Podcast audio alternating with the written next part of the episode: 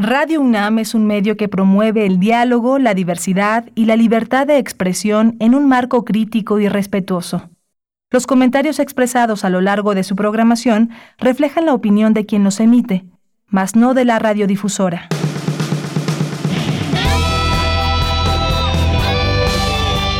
Prisma RU. Relatamos al mundo.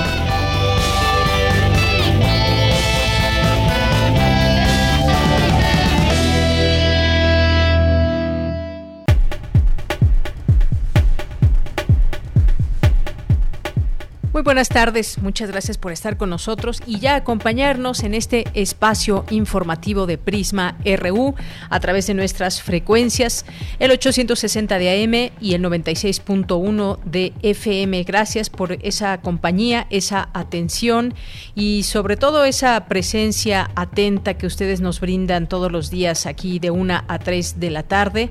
Eh, vamos a tener hoy, como todos los días, un programa con distintas propuestas que por cierto muchas gracias también por los correos que nos llegan, ya sea a través del Defensor de las Audiencias, eh, a través de Radio UNAM. Muchas gracias y pues sus peticiones, por supuesto, son tomadas en cuenta, sus comentarios son tomados en cuenta. Muchas gracias porque es parte de la atención, de la preocupación también como audiencias de estar siempre atentos y eh, siempre solicitando la información que tenga veracidad, información científica, información también de lo que va pasando en el mundo, en situaciones tan delicadas como esta, como la que atraviesa el mundo y que atraviesa México. Y pues como ustedes saben, aquí todos los días tenemos esa diversidad de voces que nacen desde nuestra universidad con respecto a los temas de salud, económicos, políticos. Aquí vamos tratando todos estos temas. Así que gracias por los comentarios que hemos recibido y seguiremos haciendo este trabajo para diversificar eh, pues los puntos de vista en torno a lo que sucede en México y el mundo, nuestro contexto, cómo se desarrolla la vida en el mundo y en nuestro país y también esa mirada importante, esa mirada universitaria desde la academia. Bien, pues gracias por estar atentos y el día de hoy les platico rápidamente que eh, hoy vamos a platicar con el doctor Pedro Salazar Ugarte, que es director del Instituto de Investigaciones Jurídicas de la UNAM. ¿Y qué pasaría si se agrava la salud del presidente? Bueno, pues él nos va a contestar en, a contestar en el ámbito eh, legal, en el ámbito legal eh, sobre una situación en México si es que se agravara la salud del presidente, aunque como sabemos, pues ha, habido buenas noticias al respecto de su salud hasta el momento y derivado de la información oficial que se ha dado a conocer. Además de preguntarnos si es pública o cómo debe ser, es pública o privada la información eh, y detalles de esta enfermedad que aqueja al presidente como a miles de mexicanos, que es la COVID-19. Hablaremos de ese tema y posteriormente también hablaremos de finanzas porque eh, aquí hemos platicado los momentos álgidos que se han previsto para el escenario nacional en torno a la economía. ¿Qué pasa con la economía en México? ¿Cómo se puede reactivar? ¿Qué tanto ha sido afectada a lo largo de estos meses de pandemia? Esta es la situación que hay hoy por hoy en México y pues también las finanzas personales importan y son básicas para enfrentar eh, una situación como la que se está viviendo. Estamos enfrentando como sociedad desempleo, eh, recortes de salarios, pérdida de empleo ya por mucho tiempo. Hay quien ha recuperado al menos una parte de su salario, otras tantas personas no. Habrá que hablar de todo esto. Hay quien pues así es muy previsor y tiene ahorros, pero ha tenido que gastarlos en temas de salud eh, que les ha tomado por sorpresa y han tenido que invertir en tanques de oxígeno, han tenido que gastar su dinero en medicamentos, en estudios. Estamos preparados para enfrentar en lo personal una situación donde nuestros gastos pueden desequilibrarse y cómo equilibrarlos. Bueno, platicaremos de esto con eh, Adina Chelminsky, que es economista, experta y emprendedora, que nos va, nos va a hablar de su libro, un libro que sacó con respecto a a este tema de la pandemia y la economía. Vamos a tener en nuestra segunda hora a la licenciada Luz Iram Laguna, que es directora general de atención a usuarios de la Comisión Nacional para la Protección y Defensa de los Usuarios de Servicios Financieros, la Conducef. Quizás ustedes ya han tenido alguna experiencia con la Conducef, buena, mala. Aquí vamos a platicar sobre estos despachos de cobranza que se han hecho presentes porque pues muchas personas adeudan a la banca y desafortunadamente no pueden pagar. Pero pues está en su derecho la banca y hasta dónde, porque muchas veces esto puede pasar de una simple llamada a sufrir acoso por parte de despachos de cobranza. Así que vamos a platicar de este tema porque el 2020, en 2020 se recibieron un total de 27.752 quejas, que son muchas, eh, contra distintos despachos que utilizan los bancos e instituciones financieras. Así que aquí vamos a tener a la directora de atención a usuarios para que nos dé toda la explicación de esto. Si tienen dudas o preguntas, ya saben, nuestras redes sociales abiertas para todos ustedes, arroba Prisma en Twitter y Prisma en Facebook. Y pues vamos a a tener hoy también nuestras secciones, poetas errantes, literatura, cultura, información internacional y evidentemente también como todos los días eh, la información de nuestra universidad. Saludo ya a mis compañeros en cabina, en Adolfo Prieto número 133, eh, Socorro Montes en los controles técnicos, Daniel Olivares en la producción, Denis Licea en la asistencia y aquí les saluda Deyanira Morán. Bien, pues desde aquí y desde aquí informamos a todo el mundo. Relatamos al mundo. Relatamos al mundo. Pues sí, le informamos y le relatamos en este martes 26 de enero en los temas universitarios. La Facultad de Ciencias Políticas y Sociales rinde homenaje al maestro Víctor Flores Solea, exdirector de esta facultad y quien falleciera en noviembre del año pasado. La existencia de vacunas contra el virus SARS-CoV-2 se ha convertido en uno de los objetivos centrales para controlar y combatir la pandemia que ha impactado a nuestro planeta. El calentamiento global es el principal problema ambiental del siglo XXI. En el Ártico, la tasa de calentamiento es dos veces mayor a la del resto del planeta, alerta académico. En temas nacionales, la economía mexicana repuntará un 4.3% en 2021, estimó hoy el Fondo Monetario Internacional, elevando su pronóstico previo de 3.5%. La secretaria, la secretaria de Gobernación Olga Sánchez Cordero señaló que la delincuencia ya está involucrada en el mercado negro de los tanques de oxígeno ante la demanda por la pandemia de COVID. La bancada de Morena en el Senado de la República citará al cuerpo directivo de la Comisión Federal de Competencia Económica por haber aplicado una multa irrisoria a siete bancos internacionales que especularon con los bonos de deuda que emite México. El gobierno capitalino informó que desde hoy se permitirá reanudar actividades en los establecimientos mercantiles que comercializan vehículos automotores. El ex titular de la Comisión Nacional del Deporte, Alfredo Castillo, fue inhabilitado por 10 años al haber ocultado cuentas bancarias con un importe de 18.3 millones de pesos.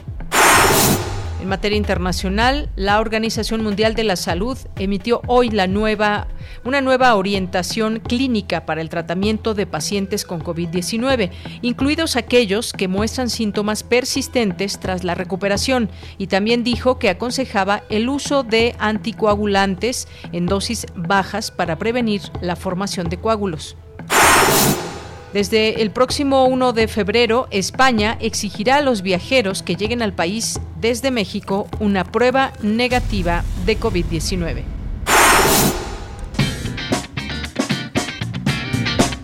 Hoy en la UNAM, ¿qué hacer y a dónde ir? La Unidad de Ecotecnología y el Instituto de Investigaciones en Ecosistemas y Sustentabilidad de la UNAM abren la convocatoria del concurso de innovación y mejora ecotecnológica 2021, que busca reconocer e impulsar proyecto de sustentabilidad en pro del medio ambiente. Podrán participar estudiantes de nivel licenciatura de las diferentes entidades académicas de la UNAM. La recepción de propuestas vence el próximo primero de febrero. Para mayores informes e inscripciones, ingresa al sitio oficial ecotec.unam.mx o en las redes sociales de la Unidad de Ecotecnología de la UNAM. No te puedes perder una emisión más de la serie Los Imprescindibles, que hoy presenta el capítulo Rusia, Poder y Cine, el realismo socialista. Descubre todo acerca de esta corriente artística, cuyo propósito era expandir la conciencia de clase y el conocimiento de los problemas sociales a través del cine. Sintoniza hoy la señal de TV UNAM en punto de las 19.30 horas por el canal 20.1 de televisión abierta. Solo faltan tres semanas para el estreno de la nueva temporada del programa de televisión 5x5, donde se abordan los temas más importantes del acontecer nacional desde la perspectiva de los jóvenes universitarios. Mientras tanto, te recomendamos las emisiones de la segunda temporada de 5x5, disponibles en el canal de YouTube de TV UNAM Citaria por el canal 20.1 de televisión abierta. Y recuerda, si aún te es posible, quédate en casa. Y si sales a la calle, usa cubrebocas y mantén la sana distancia.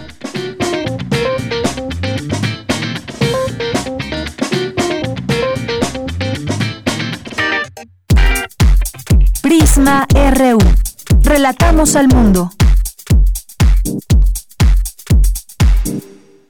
Bien, en nuestros temas de salud y en seguimiento a eh, pues las cifras que dan las autoridades, le actualizamos la siguiente información. La Secretaría de Salud reportó 150.273 muertos por coronavirus y 1.771.740 casos confirmados.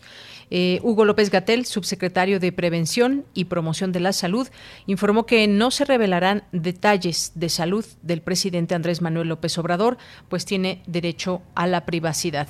Hoy, en Palacio Nacional, la secretaria de Gobernación, Olga Sánchez Cordero, agradeció a los líderes internacionales las muestras de apoyo y solidaridad que han expresado para el presidente Andrés Manuel López Obrador. Entre los mandatarios señaló al presidente de Estados Unidos, Joe Biden, el primer ministro de Canadá, Justin Trudeau, el presidente de Rusia, Vladimir Putin, entre otros. Además, indicó que el presidente ha estado en confinamiento y recuperándose bien.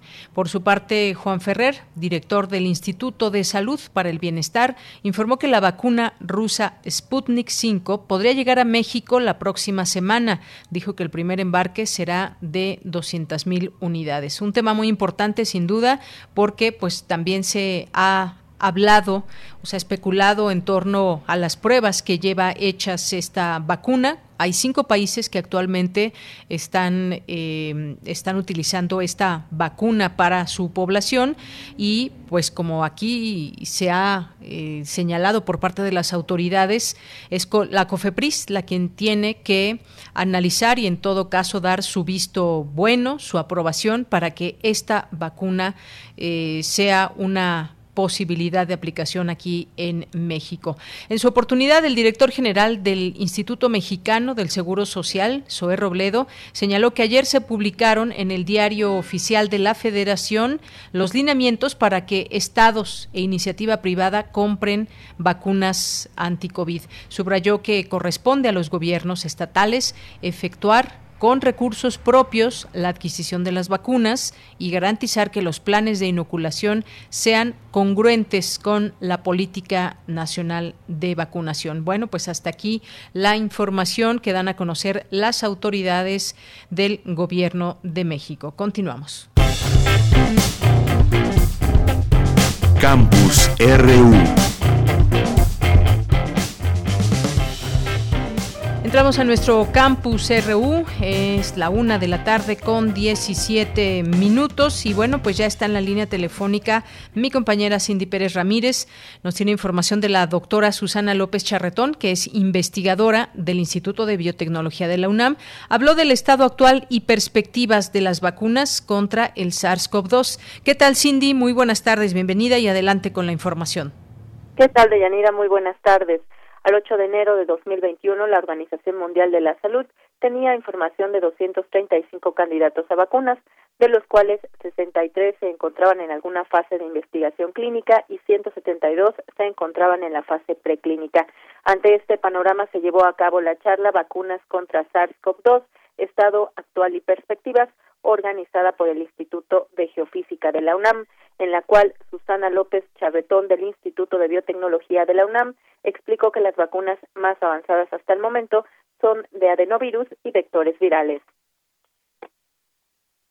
Lo que pasa es, eh, estos son vectores no replicativos. Quiere decir que, que, este virus que estoy inoculando a la persona infecta, sí infecta a la célula, pero no se puede replicar, solo es una ronda. El virus en esta ronda lleva las instrucciones para la producción de la proteína S. Esta proteína S sale, digamos, de la célula y es reconocida por las células del sistema inmune que presentan eh, esta proteína a, las células T y a las células B, inducen protección a través de anticuerpos. Eh, la AstraZeneca de Oxford, que está usando un adenovirus aislado de chimpancé. Está la vacuna Sputnik 5, compuesta de dos adenovirus distintos, el adenovirus 26 y el adenovirus 5, que son dos cepas diferentes. La vacuna china, la CanSino y una de Johnson Johnson que va ya bastante avanzada también.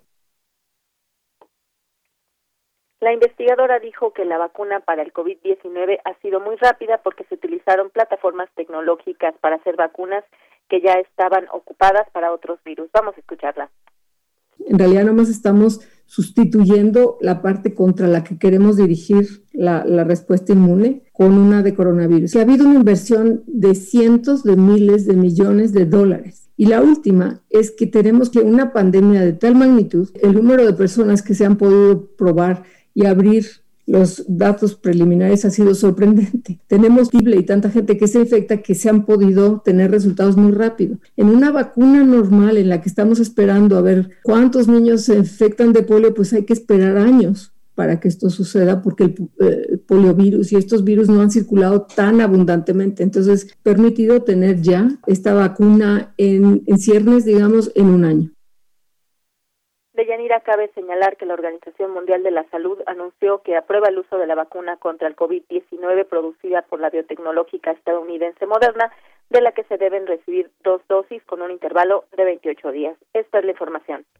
Cindy, muchas gracias. Muy buenas tardes. Muy buenas tardes. Pues importantes estos datos que da a conocer la doctora Susana López Charretón hace un momento que comentaba sobre esta vacuna Sputnik y que será la COFEPRIS la que tenga en sus manos el poder avalarla. Bueno, pues ya hay información al respecto porque la Comisión Federal para la Protección contra Riesgos Sanitarios autorizó ya de manera interna el uso de emergencia de la vacuna rusa Sputnik 5, es lo que dio a conocer el doctor Hugo López Gatel, eh, e indicó que para la autoridad regulatoria todavía está pendiente la revisión de los documentos entregados por el Fondo de Inversión Directa de Rusia. Así que nos mantenemos atentos a esta información. Nos vamos ahora con Dulce García y a otro tema. La Facultad de Ciencias Políticas y Sociales de la UNAM rinde homenaje al maestro Víctor Flores Olea, exdirector de esta facultad y quien falleciera en noviembre del año pasado. ¿Qué tal, Dulce? Muy buenas tardes, bienvenida, adelante.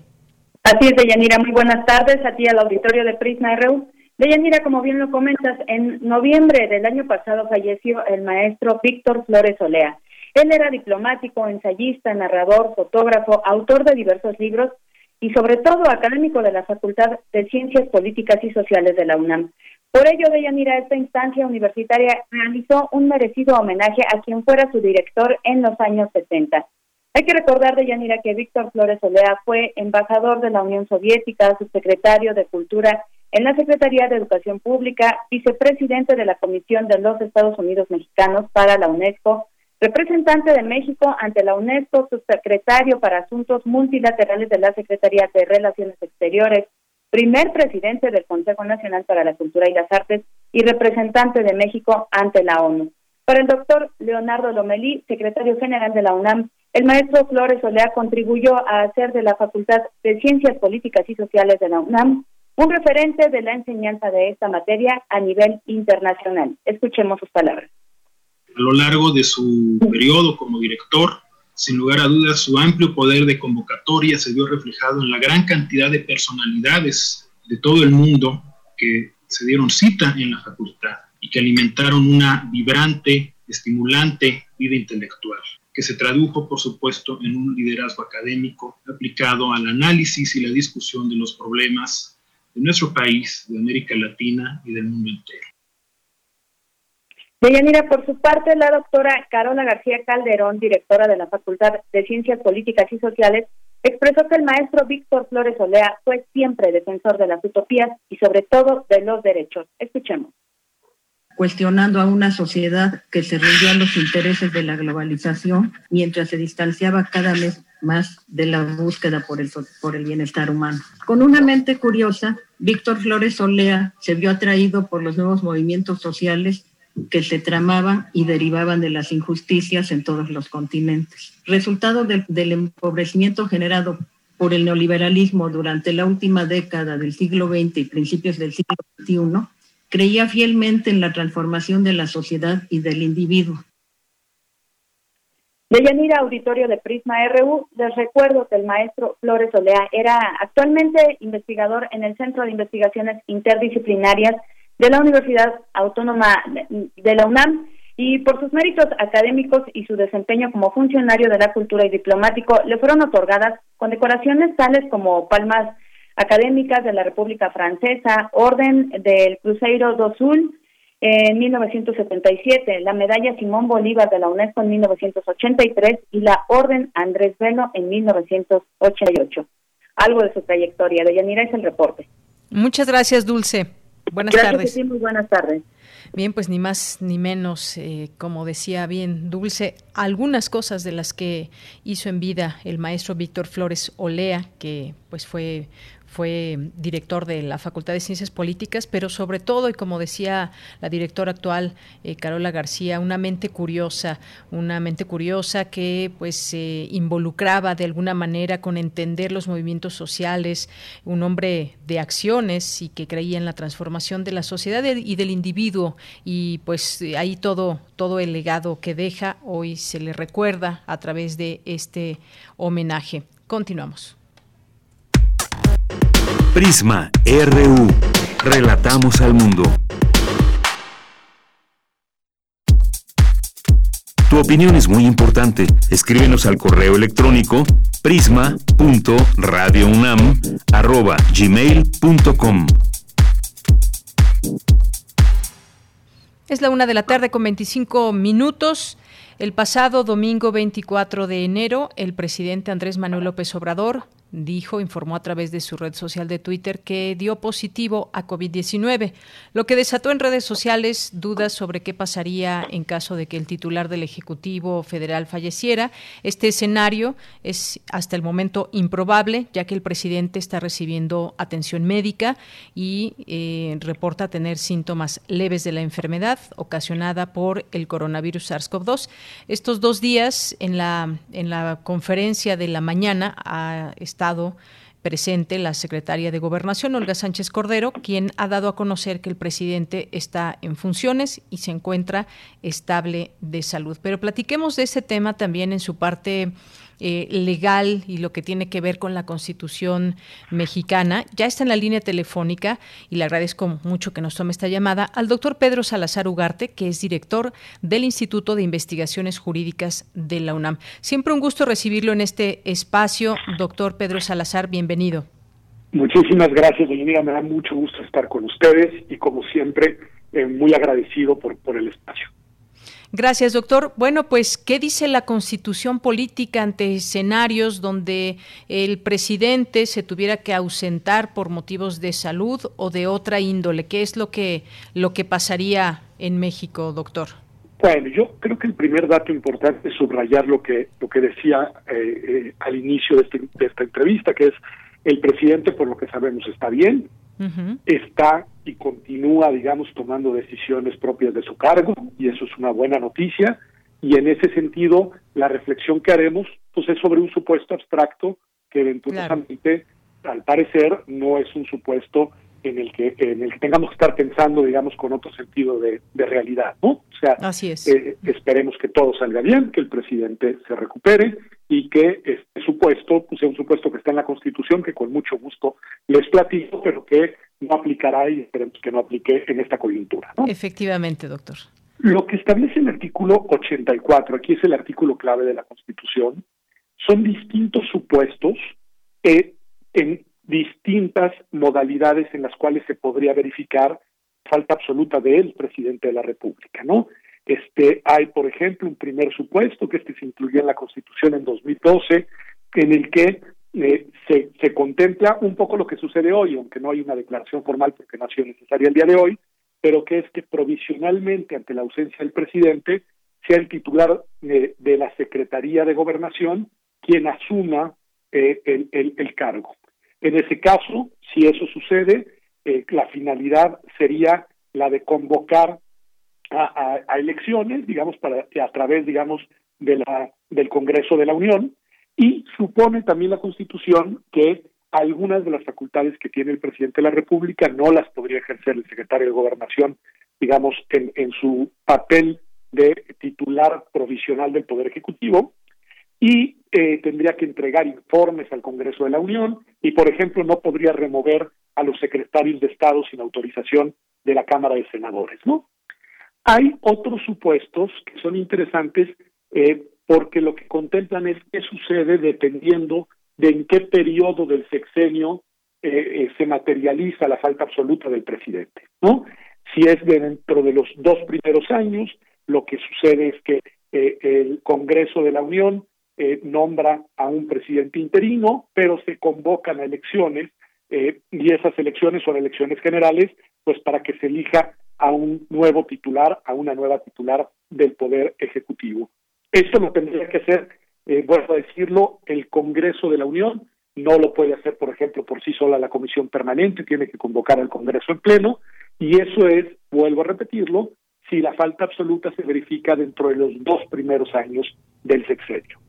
Si es después a los dos primeros años del, sexenio, es decir, en los cuatro últimos eh, años, ahí sí se designa un presidente sustituto que concluye el periodo presidencial. Es decir, a una persona que sin pasar por las urnas, sin elecciones de promedio, una vez que es designada, funge como titular del Ejecutivo durante los años que le faltaban a el titular del Ejecutivo que, que, que dejó el cargo eh, que faltó, digamos así, ¿no?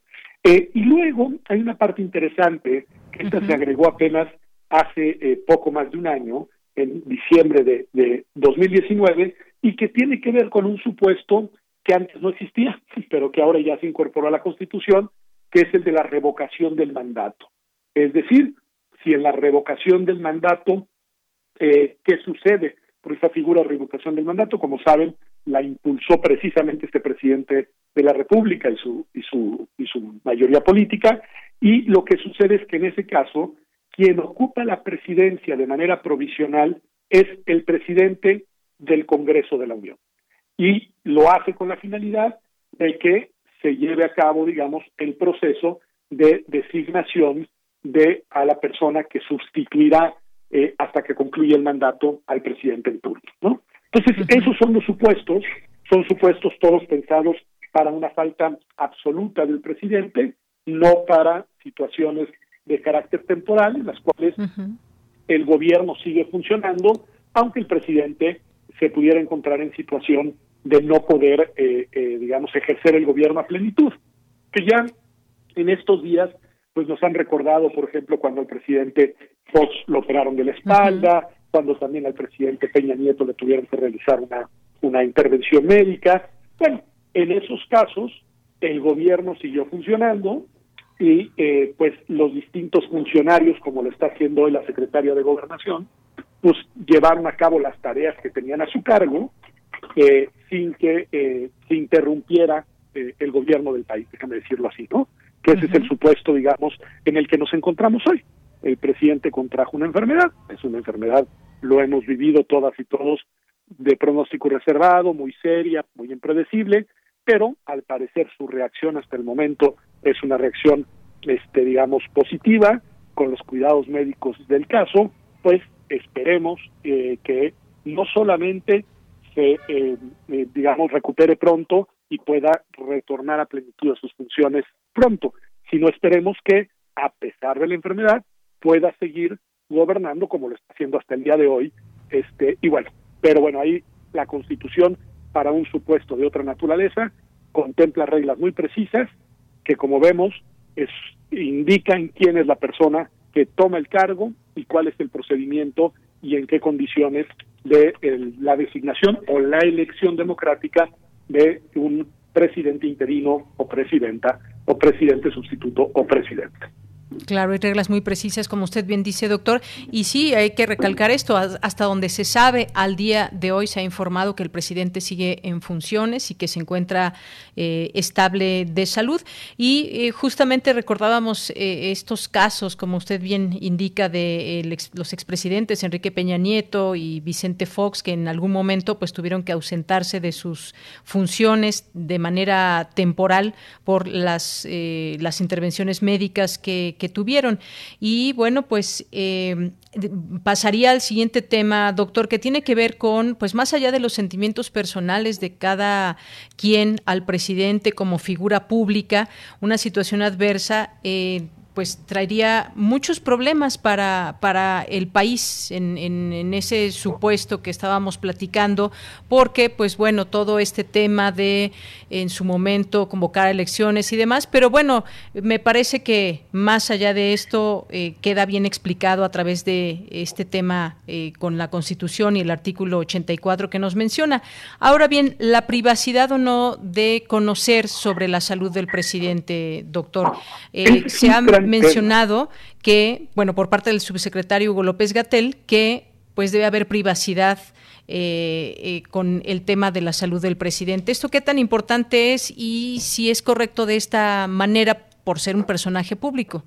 Es, es un tema muy relevante. Bueno, primero sobre lo primero que usted mencionaba, lo mejor que le puede pasar a todos los estados es que sus rutinas democráticas se cumplan a cabalidad, ya sean estados parlamentarios o como el nuestro presidencialistas, lo mejor para el Estado, para las instituciones, para la economía, para la estabilidad, etcétera, es que mm, estemos de acuerdo no con el gobierno en turno, concluya su mandato conforme a las reglas constitucionales. Eso, eso es lo mejor, ¿no? Entonces, eh, por lo mismo, no solo pues, por desearle bien a una persona, y en este caso al presidente de la República, sino por desearle bien al país. Lo mejor que puede pasar es que este y todos los presidentes, presidentas, concluyan sus mandatos en los seis años que la Constitución contempla y con las rutinas y dinámicas que la misma Constitución contempla. Con lo cual, además, yo ya también ahí me distancio un poco de la idea de revocación del mandato, que es una figura que nunca me ha gustado, pero esa es harina de otro costal, es otra discusión. Luego, regresando al punto, el tema de la privacidad de la información médica de los mandatarios es un tema muy relevante en el debate constitucional, en el debate jurídico han habido casos interesantes, importantes, en los cuales, pues legítimamente en algunas sociedades se ha querido indagar sobre el estado de salud de sus mandatarios, por lo que podría suponer un deterioro y eventualmente una falta de los mismos. Lo que digamos, el derecho internacional en general ha trazado, pero son coordenadas, digamos, no necesariamente estrictamente aplicables al caso mexicano, sino sirven como parámetros orientadores, es que en los funcionarios públicos, las personas públicas, incluso más allá de los funcionarios públicos, sin duda conservan un derecho a la privacidad, pero es un derecho a la privacidad más tenue que el resto de los ciudadanos ciudadanas de a pie. Es decir, su derecho a la privacidad puede estar sujeto a excepciones. No, no, no están, no están blindados contra el escrutinio público de la misma manera en la que lo estamos los ciudadanos y las ciudadanas que pues tenemos un derecho a la privacidad, digamos, total, ¿no? En el caso de las personas y las personalidades públicas, en algunos temas en específico, están obligados, digamos, a, a, adelgazar la cortina que protege su privacidad y a permitir que ciertos aspectos de su vida sean escrutados por, eh, por las personas. El caso concreto de los temas de salud puede ser uno de esos, es decir, el presidente, pues lo primero que hizo es que se vio obligado a informar. Eh, eh, pudo haberlo no hecho y creo que hubiera sido un, gesto irresponsable, pero, pero no fue así. Él inmediatamente, supongo, no sabemos en qué momento exacto, se especula que si el sábado, en fin, pero pues en cuanto supo que había dado positivo en la prueba COVID, lo anunció y pues se aisló, que es lo que el protocolo establece que hay que llevar a cabo. Ahora, si es necesario que se nos vaya informando, porque, porque de eso depende, vuelvo a decirlo, también la seguridad de esto que estamos opinando y, y, y, y otros elementos para las instituciones, pero también para la economía, para, en fin, para varios aspectos de la vida, que nos vaya informando que la evolución, eh, si la evolución es positiva o si por el contrario las cosas eh, se, se complicaran, ¿no? Porque eso es información relevante para tomar decisiones del máximo nivel eh, en un Estado constitucional que además tiene un modelo de, democracia presidencialista en la cual el titular del Ejecutivo es jefe de gobierno, pero también es jefe de Estado, y, y, en fin, y es una persona con enormes responsabilidades, más allá de su popularidad o no, es decir, sea quien sea quien se encuentre en, en la silla presidencial. Entonces, eh, sí es relevante que haya un informe preciso, que no tiene que ser a nivel de detalles, no tenemos por qué enterarnos de las minucias y particularidades de, de, de la evolución y del tratamiento del presidente, eh, pero sí tenemos, creo, el derecho a estar simplemente informados sobre cuál es el tipo de evolución con el cual está él eh, cruzando la enfermedad, ¿no? Al día de hoy, lo que han eh, manifestado, y hay que creerlo porque no es una cosa de menor monta, hay que tomárnosla muy en serio, espero que confíen que el gobierno así se le esté tomando, es que va evolucionando de manera positiva conforme los protocolos eh, planteados para el tratamiento de este mal, ¿no? Eh, si si hubiera otra información eh, en cualquiera dirección, creo que sí sería relevante que pudiéramos conocerla. Este, pero bueno, vuelvo a decirlo, eh, eso es un tema que no está del todo, eh, digamos, definido jurídicamente en el contexto preciso de México y normalmente han sido cortes o nacionales o sobre todo eh, eh, digamos, instancias, cortes u otras instancias de carácter internacional, las que han ido trazando este principio, que ya no repito, sobre el cual eh, se sostiene que la privacidad de las personas públicas es más tenue que la de los particulares. ¿no? Así es, bueno, pues queda muy claro todo esto y, sobre todo pues cerrar también la puerta a la especulación. Hace unos momentos un periódico de circulación nacional pues dio a conocer o desmiente, desmiente que haya salido el presidente de Palacio Nacional de, eh, por una supuesta hospitalización de COVID-19. Se dio a informar que eh, fuentes del gobierno federal cercanas a la presidencia de la República confirmaron que el titular del Ejecutivo permanece aislado en su departamento de Palacio Nacional. No sabemos en realidad de dónde surgen esas versiones engañosas en torno a que habría salido en el Instituto Nacional, al Instituto Nacional de, Nutrición. Esto lo desmiente la, eh, las autoridades, el propio gobierno, en este sentido. Pero pues cerrarle la puerta a estas informaciones, especulaciones, doctor, siempre es importante mencionar. Yo creo, Deyanira, que es aquí todas y todos debemos de ser totalmente responsables. Es decir, eh, es una situación de la máxima relevancia, muy seria, en la que de hecho está en juego la salud de una persona, como lo están lamentablemente en estos momentos la de muchísimas y muchísimos ciudadanos, no solo de México, sino del mundo. Vivimos una situación excepcional con una crisis sanitaria que ha afectado a muchas personas y que lamentablemente ha provocado el, la muerte de muchas más, lo cual nos debe de preocupar, doler, solidarizar y llevar por la senda de la responsabilidad. En este caso se trata del presidente de la República, lo cual no lo convierte en un ser humano con mayor valía que los otros, pero sí en un funcionario público de primer nivel con una enorme responsabilidad. Y en ese sentido nos debe llamar a la responsabilidad la manera en la que nos posicionamos públicamente frente al tema.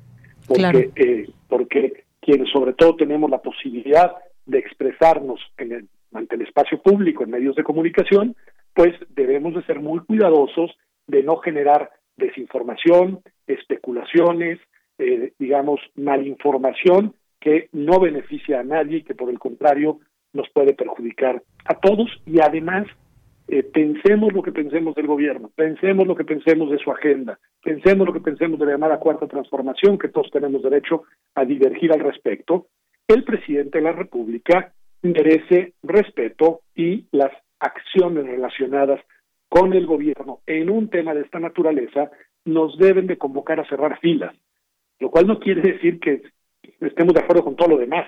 Su política de seguridad, por ejemplo, militarizada, a mí me parece un error craso.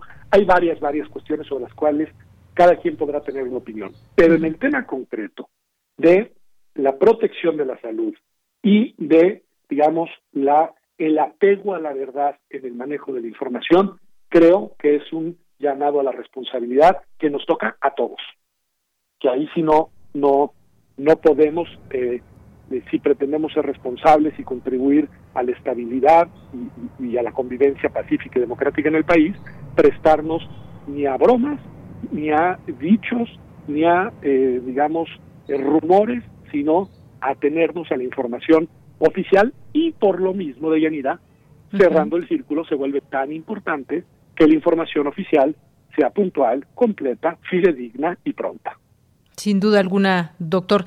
Efectivamente, quienes estén pensando en situaciones adversas para el presidente tampoco quizás tienen idea del vacío de poder que esto significaría y los problemas que vendrían, que serían mucho más grandes en el país. Creo que no tienen idea y dentro del odio se, se pierde mucha gente en su, en su opinión.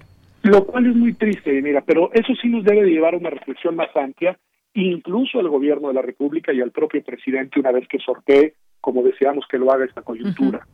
La polarización, la descalificación, la construcción de identidades colectivas confrontadas, amigo, enemigo, nosotros y ellos, chairos y fifís, no le ayuda a nadie.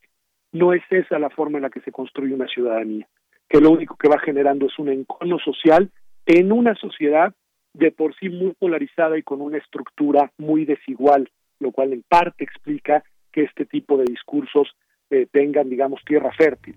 Pero lo que debemos de hacer es encontrar los mecanismos para disentir con respeto, para debatir desde la diversidad de opiniones, pero al mismo tiempo para generar mecanismos sociales de inclusión en todos los sentidos, incluso de inclusión al debate público. Eh, esta polarización, que hay que decirlo, ha sido también impulsada y fomentada desde el propio gobierno de la República no nos hace bien al país. Eh, yo, la verdad, escuchando el discurso del presidente Biden, creo que es un muy buen ejemplo de un discurso opuesto al que había manejado el presidente Trump, que de alguna manera, con todos los matices y diferencias del mundo, pues hacía eco en el estilo de polarizar que el actual gobierno y sus seguidores han también fomentado. Yo creo que eso no es bueno, no solo son ellos, para bailar tango se dice se necesitan dos, también del otro lado hay quien ha polarizado mucho. Bueno, por ahí no vamos a ningún lado. Y esta situación, esta coyuntura en la que el propio presidente de la República contrae el mal que más nos preocupa en el presente, creo que debe de ser un momento de reflexión, un momento de introspección y un momento de cambio de viraje. Empecemos a disentir sobre las cuestiones públicas porque es legítimo que lo hagamos, pero hagámoslo con respeto. Bien, doctor, pues de verdad le agradezco mucho, como siempre. Es un gusto platicar con usted, con la, el público de, de Radio UNAM. Gracias por su presencia en este espacio. Al contrario, muchísimas gracias por la invitación a la radio de nuestra Universidad Nacional. Hasta luego, doctor. Hasta pronto. Hasta pronto, muy buenas tardes. Al doctor Pedro Salazar Ugarte, director del Instituto de Investigaciones Jurídicas de la UNAM, y por supuesto que nos sumamos a estas, eh, pues, a estos buenos deseos para que la salud del presidente, pues, esté bien y que salga avante. El mismo deseo también para muchas y tantas miles de personas y familias que están pasando por una situación difícil. Desde aquí nuestros mejores deseos para que se mejore hasta el momento, hasta este día de hoy, martes 26 de enero de 2021, el presidente de México sigue en funciones y hasta donde informó la secretaria de Gobernación el día de hoy, Olga Sánchez Cordero, se encuentra bien, estable, está teniendo ya un seguimiento muy puntual con el cuerpo médico que lo atiende. Continuamos. Prisma RU. Relatamos al mundo.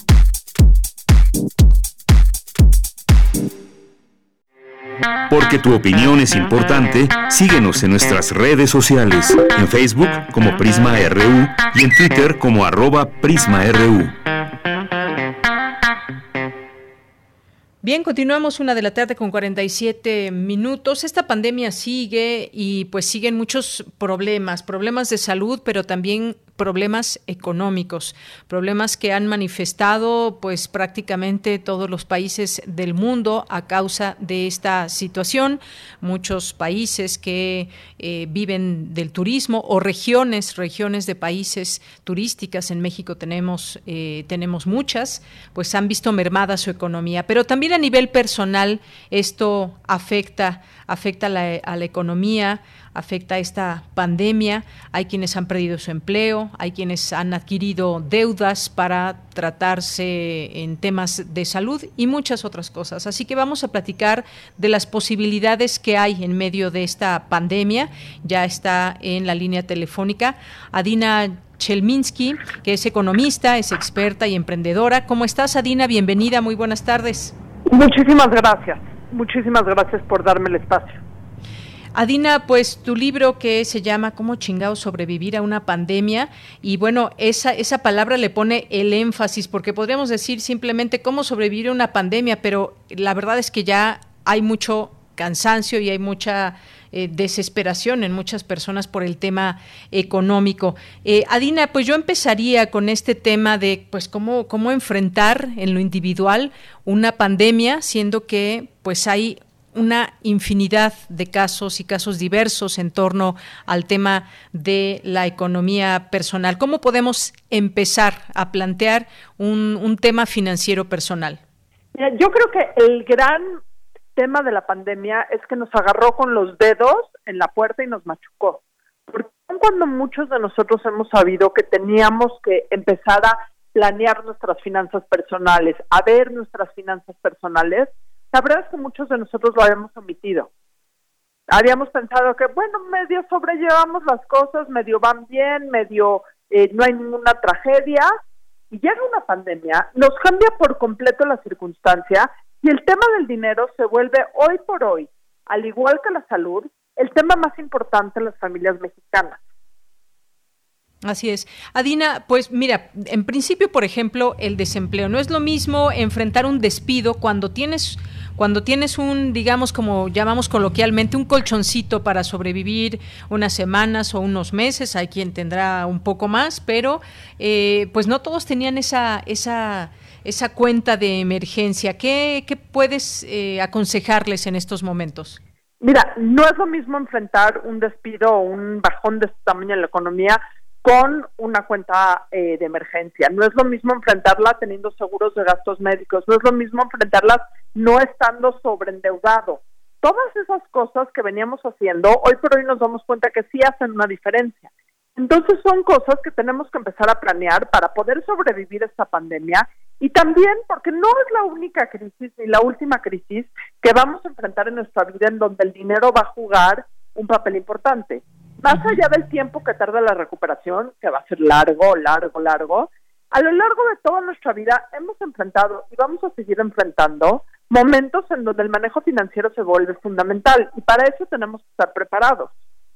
Claro, esta es una crisis por la que atraviesa el mundo, eh, está atravesando a todos y, cada quien tiene una historia personal que enfrentar. Hay quien vive al día, hay quien está enfrentando la situación con ahorros, hay quien tiene inversiones y hay quien está tratando de empezar de cero. ¿Qué respuestas van a encontrar en el libro, Adina?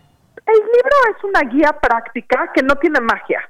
Y podrás decir, bueno, véndeme magia, vas a vender muchísimos más libros, pero no es una guía de magia es una guía de trabajo, es una guía de organización, es una guía que te lleva paso por paso para tú poder sobrellevar y tú poder solucionar tu situación financiera, porque tu situación financiera y la mía y la del vecino y la de mi papá es completamente diferente.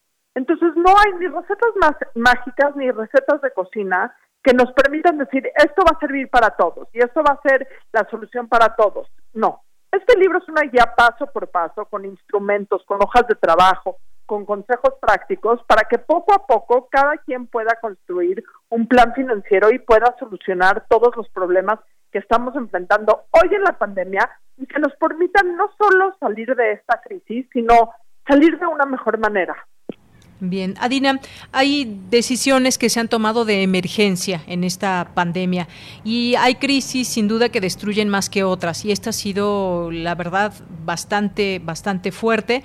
Y si nos ponemos a pensar, pues en la vida de cada persona eh, del mundo, de un país, de una comunidad, siempre han habido crisis. Es, digamos, eh, también si le tomamos este significado a crisis, pues es un momento de cambio. Algo está cambiando para bien o para mal, pero finalmente algunos lo llaman hasta una oportunidad de cambio. Sin embargo, bueno, pues eh, este problema se ha hecho eh, mucho más grande porque lo enfrentan muchas personas. Digo, ¿quién no ha tenido un problema de salud en algún momento personal o familiar que se tenga que enfrentar y que eso pues eh, cisma las, las finanzas familiares o, personales. El problema es que ahora son muchas personas, sin embargo un plan financiero o un plan para enfrentarla siempre tiene que ser personal con respecto, ¿qué tenemos que tomar en cuenta, Adina? Por ejemplo, si alguien sí tiene empleo en este momento, ¿cuánto debe destinar a lo, a lo necesario? ¿Cómo poder ahorrar? Esa es, esa es la palabra cuando sentimos que el salario se hace cada vez más pequeño? Mira, yo creo que cuando me preguntas cuánto tenemos que destinar para lo necesario, nuevamente te respondo con el tema de no hay magia y no hay recetas de cocina. Cada quien tiene un, un porcentaje individual de lo que necesita, de lo que tiene, según lo que quiera alcanzar, según las deudas que tenga, según las responsabilidades que tenga. Lo que sí es un hecho es que para sobrevivir la pandemia hay tres cosas que te puedo decir casi casi son universales en cuestión financiera. La primera es ser mucho más cautos con los gastos, ser mucho más cautelosos, evitar los gastos que no tenemos que hacer, volvernos consumidores más inteligentes y gastar en lo que tenemos que gastar de la manera que tenemos que gastar. Segundo punto, ser también mucho más cautelosos e inteligentes con la manera en que nos vamos a endeudar. Ojo, sería muy fácil decir nadie se endeude, no agarres más deudas, no firmes más en tu tarjeta de crédito. Pero hoy por hoy eso es prácticamente imposible para una cantidad enorme de gente. Entonces, si te vas a endeudar, encuentra los instrumentos correctos para endeudarte y generalmente la tarjeta de crédito no es particularmente el instrumento más barato para endeudarte. Y el tercer punto no se recomienda tanto. No, porque son los instrumentos más caros, donde más intereses vas a estar pagando. Y el tercer punto es traer el dinero a la mesa de la cocina y platicar con nuestra familia, sea cual sea nuestra unidad familiar, sea cual sea como vivamos, tenemos que entre todos platicar de dinero y buscar soluciones conjuntas, que es algo que como mexicanos nos ha faltado enormemente. El poder, los tabús que existen alrededor del dinero en la familia son enormes, siguen existiendo y lastiman muchísimo. En esta pandemia necesitamos aprender a hablar de dinero con nuestra familia y resolver los problemas juntos, en conjunto. Bien. Y, y ahora, digo, siempre ha habido personas que se endeudan con una tarjeta de crédito, con un préstamo al banco o en una casa de empeño o, como sea. El punto es que, como decía, ahora hay más personas endeudadas. Y hay varios, hay varias, eh, varios temas. Eh, el uso o no de una tarjeta, ya nos decía, son las que más cobran eh, comisiones o intereses. Digo, una casa de empeño te va a cobrar más intereses. Tenemos que ser, en ese punto necesitamos ser eh, inteligentes y comparar los intereses. ¿Cuánto me está cobrando si pido un préstamo de nómina? Si todavía puedo pedir un préstamo de nómina, ¿cuánto me cobra de intereses versus una tarjeta de crédito? O sea, todo ese tipo de cosas. ¿Cuánto me cobra de intereses una casa de empeño? Todo ese tipo de cosas las tenemos que evaluar. Así es. ¿Y, dónde recortar gastos hoy en día? Porque, por ejemplo, se tienen cosas que, que pues no pueden retardar. Eh, está la comida, está el día a día, está eh, pues el pago de la hipoteca de la casa o la renta, está el seguro del auto, están pues gastos que son mes a mes que no, no se perdonan, digamos. Eh, entonces hay que pues saber dónde podemos recortar en gastos, eh, cómo puede ser ese, ese ahorro. Y pensemos en otra cosa también, eh, me parece que va esto ligado, pensemos un poco a futuro, quienes aún conservan su, su empleo, es importante pues saber qué va a pasar el día de mañana o cómo prepararse. Y me estoy refiriendo, por ejemplo, a las afores. Mira, el tema del ahorro para el retiro tiene que ser una prioridad y a lo mejor en un momento de crisis como el que estamos viviendo se nos olvida el futuro, pero de una manera inequívoca te digo, si solo estás ahorrando dinero para tu retiro a través de tu Afore, no vas a tener suficiente eh, dinero para el retiro el día que te tengas que retirar. Eso es un hecho. Eh, lo tenemos que estar pensando desde hoy. Uno de los grandes problemas que nos pintan todas las crisis es que nos ponen a pensar muy en el corto plazo. Sentimos que ya no va a haber vida en un mes o en dos meses o en un año. Entonces, todas las decisiones que tomamos, tomamos decisiones de corto plazo. Tenemos que seguir viendo hacia adelante, tenemos que seguir viendo hacia el futuro, porque sí hay futuro y sí tenemos que planear para él.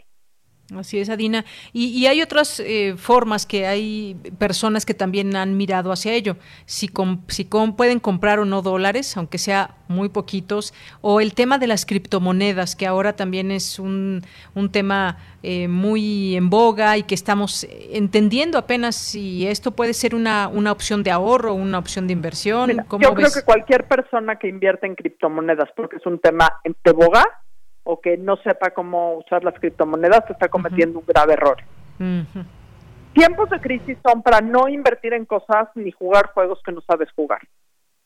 Eso es un punto importantísimo, no porque ahorita digan el Bitcoin va a crecer tantísimo por ciento y tú no tienes ni la más eh, mínima idea de lo que es un wallet o de los mecanismos de seguridad para proteger tus Bitcoins o de lo que es un Bitcoin en sí, no tenemos nada que estar haciendo tomando esos riesgos la parte que dices y que mencionaste hace un ratito de que tiempos de crisis son tiempos de oportunidad, que es como que algo que nos repitan mucho, los tiempos de crisis son tiempos de oportunidad solo para la gente que toma decisiones eh, inteligentes, con riesgos controlados, que no porque te digan invierte en Bitcoin o invierte en otra criptomoneda o invierte en el dólar neozelandés, quiere decir que lo tengas que hacer no podemos tomar decisiones que no entendamos. Número uno, porque asumimos riesgos. Y número dos, porque muchas veces lo que nos ofrecen, y evidentemente aquí no estoy hablando del Bitcoin y no estoy hablando de las criptomonedas, pero muchas veces lo que nos ofrecen son tranzas,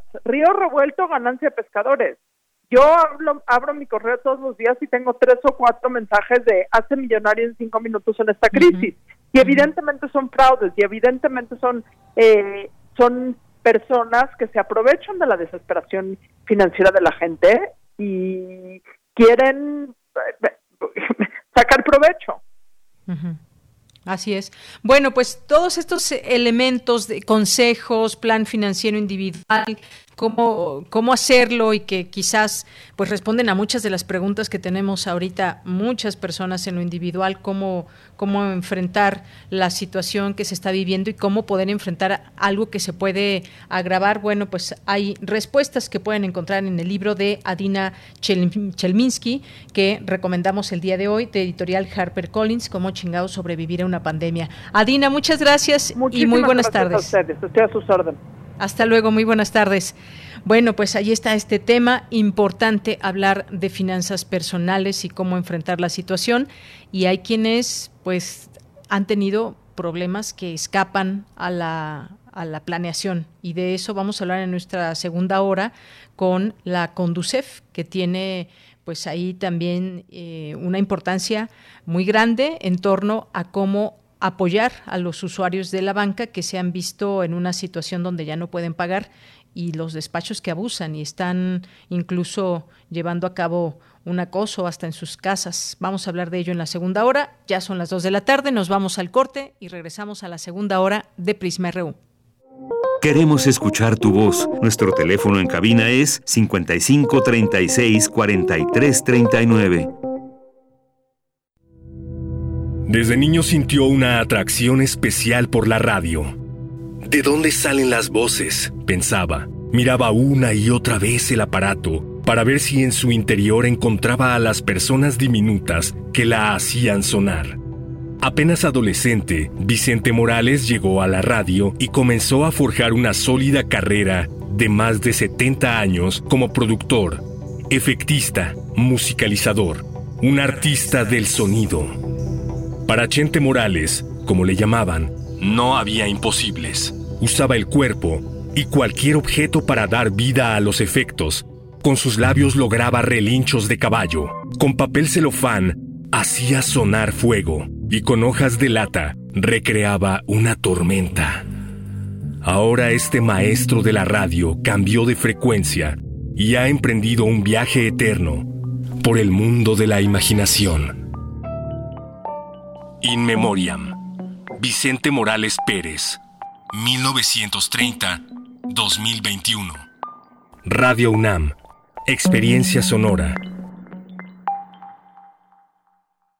¿Y cómo es? ¿Te manda la urna electoral allá? No, con mi INE vigente me registro y decido si voto por internet o por correo. ¿Pero vale igual que el voto de mamá que va a la casilla? Claro, porque queremos cosas buenas para México. Entonces es como si vinieras. Es como si nunca me hubiera ido. México está donde estás tú. Dile a tus familiares que viven en el extranjero que tramiten su INE, se registren y voten el 6 de junio de 2021. Infórmate en votoextranjero.mx. Contamos todas, contamos todos. INE. Dos conchas, rilete y oreja. Serían 35 pesos. Claro que sí, señorita. ¿Bolsa de papel o plástico? El polietileno de una bolsa de plástico tarda 150 años en degradarse. Prefiero el papel. No, pues el que sabe, sabe. Cuando conoces, decides mejor. Estas próximas elecciones, infórmate para tomar la mejor decisión en www.ism.mx. Porque quien sabe, sabe. Instituto Electoral Ciudad de México. Ay, sábado en la mañana. Traes la pijama puesta, nada que hacer. ¿Sabes qué hora es? Sí. Es hora de Hocus Pocus, un mundo lleno de magia, curiosidades y mucha diversión.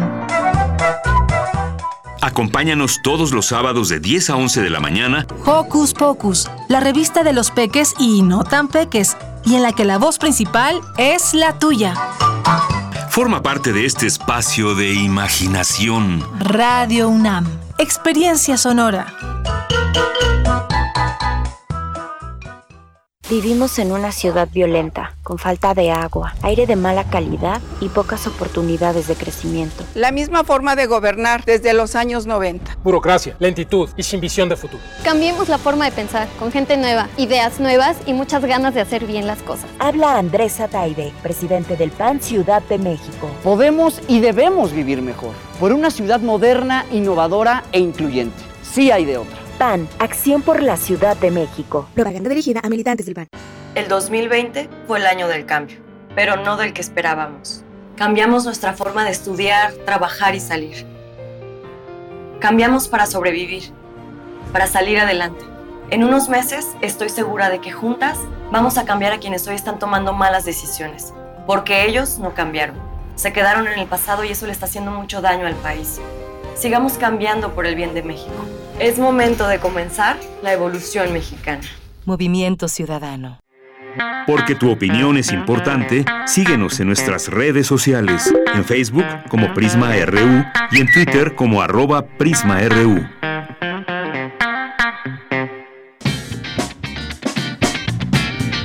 Mañana en la UNAM, ¿qué hacer y a dónde ir?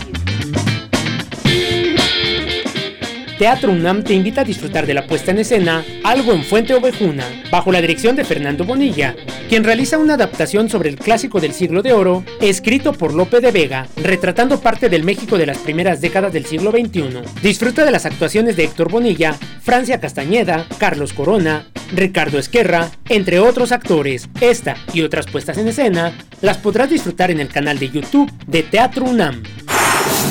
Música UNAM te invita a disfrutar del material audiovisual que ha preparado para ti en su canal de YouTube. Disfruta del serial Música Antigua, donde los integrantes de la Academia de Música Antigua de la UNAM explican el estudio y la práctica de este tipo de música.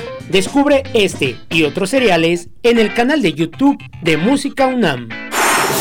Danza UNAM abre la convocatoria para formar parte de la compañía juvenil de danza contemporánea de la UNAM. Si eres intérprete de danza, si tienes entre 18 y 24 años de edad y eres recién egresado o estás en proceso de consolidación profesional, esta convocatoria es para ti. Consulta las bases en el sitio oficial www.danza.unam.mx. Y recuerda, en esta contingencia sanitaria, evita los lugares cerrados y concurridos. Para Prisma RU, Daniel Olivares Aranda.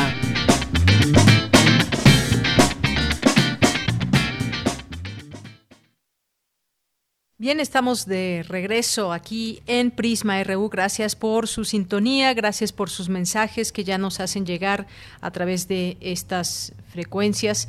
Estamos comenzando esta segunda hora aquí en el programa.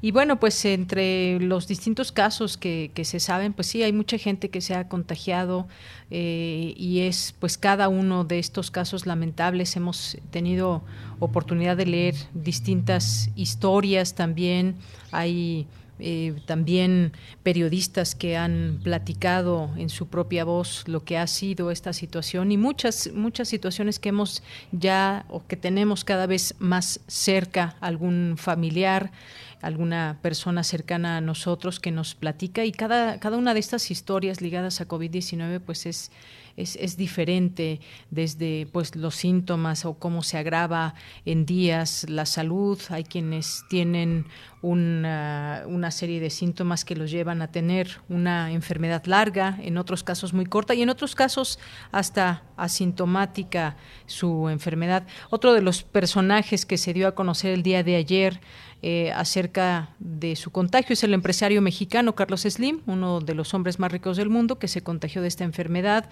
con síntomas menores, es lo que dio a conocer su hijo a través de sus redes sociales el magnate de las telecomunicaciones, presentó hace una semana síntomas, acudió al Instituto Nacional de Nutrición, un hospital público, a recibir atención médica, es lo que señaló su hijo a través de, su cuenta de Twitter, y que asistió de manera preventiva al hospital para análisis, monitoreo y tratamiento y pues anunció que está muy bien y ha tenido una evolución muy favorable a esta enfermedad, a más de una semana de síntomas menores. Hasta ahí se sabe de lo que ha pasado con este empresario mexicano que dio positivo a COVID.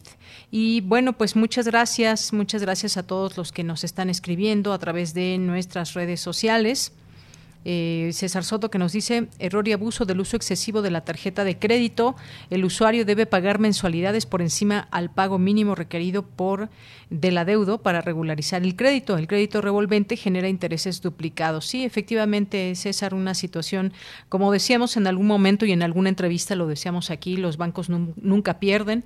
Eh, quienes pierden son los usuarios y más si se llegan a endeudar, si llegan a dejar de pagar alguna mensualidad, ya sea en un préstamo, en una tarjeta de crédito, los pueden llegar a comer los intereses y esto es terrible. Ahorita, en un momento más, tendremos esta información esta conversación. Mientras tanto, pues gracias a, Jean-François que nos escribe por aquí también, a José Ramón Ramírez que saluda a todo el equipo, a Henry Paredes, ¿qué opinan de la inversión de onzas de, plata? Eh, Henry, bueno, gracias, dejamos esta, esta pregunta, se la hacemos llegar a, a Dina. Eh, Anabel que nos dice aquí, guardar el 10% de tus ingresos es una muy buena manera de empezar a cambiar la situación financiera. Eh, efectivamente, y pues sí, nos dirán algunos, yo no puedo hacerlo, pero quizás sí, este, si no gastamos en algunas cosas que estamos gastando y que no son de primera necesidad, ahí podemos ver una posibilidad. Bien, eh, Mayra Elizondo que nos dice qué gran intervención del doctor Salazar Ugarte, muy sensato y objetivo. Mi admiración y agradecimiento para él, que venga más seguido. Necesitamos este tipo de voces. Muchos saludos, Mayra, un abrazo. Armando Moreno también, Juan Jaso López. Eh, Lot dice, duele escuchar, vuelvo a repetirlo, las informaciones, más sin embargo, en estaciones serias como Radio UNAM, Prisma RU con Aristegui y aún en las conferencias de salud de López Gatel, en que se supone que gente habla un español correcto correcto. Gracias por el comentario, Lot. Refrancito nos dice, buenas tardes, saludos, tema no solo interesante, sino de la mayor relevancia nacional. Algo superficial en el asunto es el odio o pasión por el personaje, pero qué bueno que tocan el asunto político y legal. Gracias eh, por tu comentario. Henry Paredes también nos dice, lamentable que cifras de la pandemia a seguir, cifras de la pandemia a seguir cuidándose. Jean-François también por aquí, muchas gracias. Eh, gracias también a Mario Navarrete que nos dice, también aquí nos manda un comentario, David Castillo Pérez, eh, todas las personas que se suman, aquí los leemos sin duda alguna. Muchas gracias por estar aquí atentos a ver quién más escribe por aquí. Alejandro Cardiel, también muchos saludos. Y pues nos vamos a ir a la, a la información, no sin antes, bueno, seguir agradeciendo siempre estos comentarios que ustedes nos mandan. Nos decía por ahí, no recuerdo en este momento el nombre de, de la maestra, pero nos escribió un correo electrónico y nos decía que quería escuchar voces eh, de la Secretaría de Salud porque nos decía es muy fácil criticar eh, una estrategia o criticar eh, el esquema de vacunación que se ha dado a conocer por parte del gobierno y le gustaría que invitáramos a personas que estén trabajando directamente en las brigadas de salud, en estas brigadas que se están conformando para la vacunación. Lo hemos hecho ya, lo hemos hecho ya tardan un poco en la Secretaría de Salud, pero por supuesto que también son voces que podemos escuchar y quienes están en esa primera en, en, esa primera línea de aplicación de vacunas y todo el trabajo que se está haciendo, pues es importante también escucharlos. Así que eh, hemos solicitado ya esta, esta entrevista con quien ellos nos puedan eh, proporcionar la, la, oportunidad. Muchas gracias a, eh, a, la maestra que nos escribió el correo. Y nos vamos ahora sí a la información. Cumple el Colegio de Ciencias y Humanidades 50 años de actividades académicas. Mi compañera Virginia Sánchez nos tiene la información. Adelante, Vicky. Hola, ¿qué tal, Yanira? Muy buenas tardes a ti y al auditorio de Prisma RU. La creación del Colegio de Ciencias y Humanidades, aprobada por unanimidad por el Consejo Universitario el 26 de enero de 1971, marcó una transformación histórica en la vida educativa de la Universidad Nacional y se constituyó como un motor permanente de innovación de la enseñanza, no solo universitaria, sino nacional. A 50 años de su instauración, su concepción de educación, cultura, enfoques disciplinarios y pedagógicos mantienen su vigencia y gran aceptación adquirida en los últimos años. Por ello, hoy en sesión solemne del Consejo Técnico se conmemoró el 50 aniversario del CCH. Escuchemos a Leonardo Lomelí Vanegas, secretario general de la UNAM. A lo largo de medio siglo hemos sido testigos de la evolución de una institución académica que fue, sin lugar a dudas, pionera en muchas de las buenas prácticas docentes que hoy debieran de guiar la reorientación de los esfuerzos educativos que en todo el mundo nos está imponiendo la actual emergencia sanitaria. Fue sin lugar a dudas una gran innovación pedagógica e institucional la creación del colegio y eso se lo debemos indudablemente a la visión del ex rector Pablo González Casanova y por supuesto a un equipo multidisciplinario. Fue un esfuerzo muy importante que hizo la universidad por crear un nuevo sistema de bachillerato con una visión muy acorde con las exigencias del tiempo, pero también con una visión que tenía que ver, por un lado, con fomentar el trabajo interdisciplinario y el diálogo entre las ciencias y humanidades, pero también con construir un modelo educativo que ha demostrado su pertinencia y que hoy más que nunca impone su vigencia. La epidemia nos obliga a revisar lo que hemos hecho en los últimos 50 años, no solo en el colegio, sino en la universidad. En todo el mundo lo tenemos que hacer, pero por supuesto que a nosotros nos toca ocuparnos de nuestra propia circunstancia. Por su parte, el director general del Colegio de Ciencias y Humanidades, Benjamín Baraja Sánchez, dijo que 50 años después esa entidad académica ha formado a más de un millón de alumnos, se mantiene en pie y a la vanguardia. El 50 aniversario del colegio es un motivo de conmemoración, un ejercicio de la memoria que nos permite recordar un acontecimiento heroico, el de la creación del Colegio de Ciencias y Humanidades. El CCH nació de una idea, acaso de una utopía, la cual inició en 1953 y adquirió su primera concreción el 26 de enero de 1971, con la aprobación de su proyecto educativo por el Honorable Consejo Universitario. A partir de ese momento histórico, han sido muchos los retos, pero también las oportunidades de superarlos para formar a más de un millón de jóvenes que la sociedad nos ha confiado para hacer de ellos grandes profesionistas y ciudadanos ejemplares. Finalmente, el Consejo Técnico rindió homenaje póstumo a los profesores, alumnos y trabajadores que fallecieron a causa de la pandemia. De ella, este es mi reporte. Muy buenas tardes. Muchas gracias, Vicky. Gracias por esta información. Nos vamos ahora con Cristina Godínez. Cambio climático, principal problema ambiental en el siglo XXI. Cuéntanos, Cristina, adelante. Buenas tardes, Deyanira. Un saludo para ti y para el auditorio de Prisma RU. La actividad humana está más relacionada con el aumento de la temperatura global de lo que antes se pensaba, y esos factores antropogénicos incrementan la probabilidad de ocurrencia de eventos climáticos extremos en latitudes medias del planeta, reveló un equipo internacional de científicos. Francisco Estrada Porrúa, coordinador del programa de investigación en cambio climático de la UNAM e integrante del equipo, explicó que el crecimiento de la economía y las emisiones de gases de efecto invernadero se pueden ligar a una tendencia general de elevación de la temperatura en el planeta, inviernos más fríos, veranos más cálidos o precipitaciones extremas. Intervenimos tanto con el sistema clima que aunque hagamos medidas que nos llevan en la dirección correcta, es decir, disminuir la tasa de calentamiento, pues ya este sistema está alterado. Ahí en ese, en ese tiempo de transición a la normalidad o a este nuevo estado, este nuevo promedio, lo que nos podemos encontrar son este tipo de sorpresas. ¿Y qué es lo que me encuentro? Pues inviernos más severos. Extrada Porrúa explicó que la temperatura global ha aumentado desde el inicio de la revolución industrial, pero a partir de 1960 la tasa de calentamiento se triplicó. Necesitamos un esfuerzo mucho mayor y sostenido, ponernos las pilas como planeta para ponernos de acuerdo en que este es un problema, este es el mayor problema ambiental que vamos a enfrentar durante este siglo por último, afirmó que la estabilización de la temperatura puede tardar décadas. Sin embargo, con un escenario consistente con el Acuerdo de París a mediados de este siglo, se podría detener la tendencia al calentamiento y llegar a un nuevo equilibrio. Pero si no se logra, en este siglo la temperatura podría aumentar hasta 4 grados. Deyanira, este es mi reporte. Buenas tardes.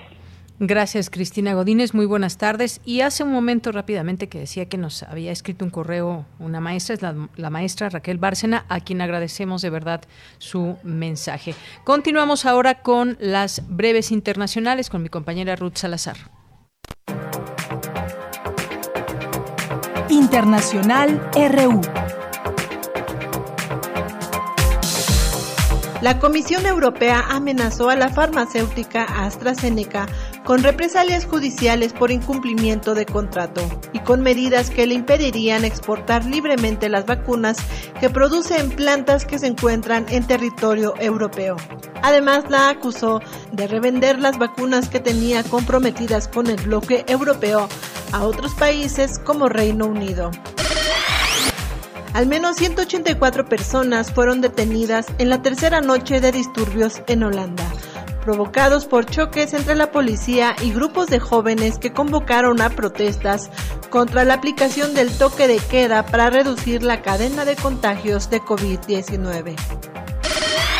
La canciller alemana reconoció su culpabilidad por la gestión de la pandemia en el foro de Davos virtual en su discurso dijo que la velocidad de actuación dejó mucho que desear con procesos llenos de burocracia y lamentó la falta de digitalización en su país de sectores como la sanidad, la educación o la administración. Después de la renuncia del primer ministro italiano Giuseppe Conte, el presidente Sergio Mattarella realizará una ronda de consultas durante 48 horas con los líderes de todos los partidos políticos para comprobar la fuerza política que podría tener una nueva alianza bajo su mandato. Irán afirmó que está dispuesto a volver a cumplir todos los compromisos firmados en el acuerdo nuclear de 2015.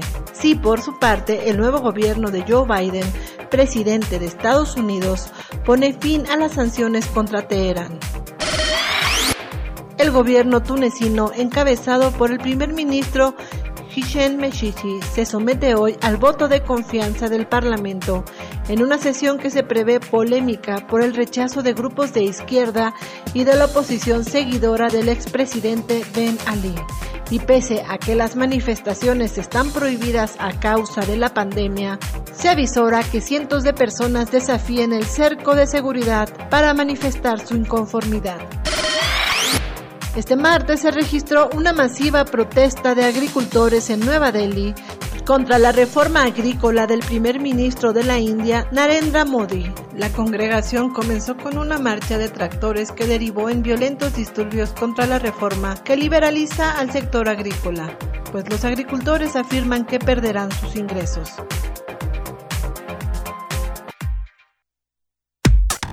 Relatamos al mundo.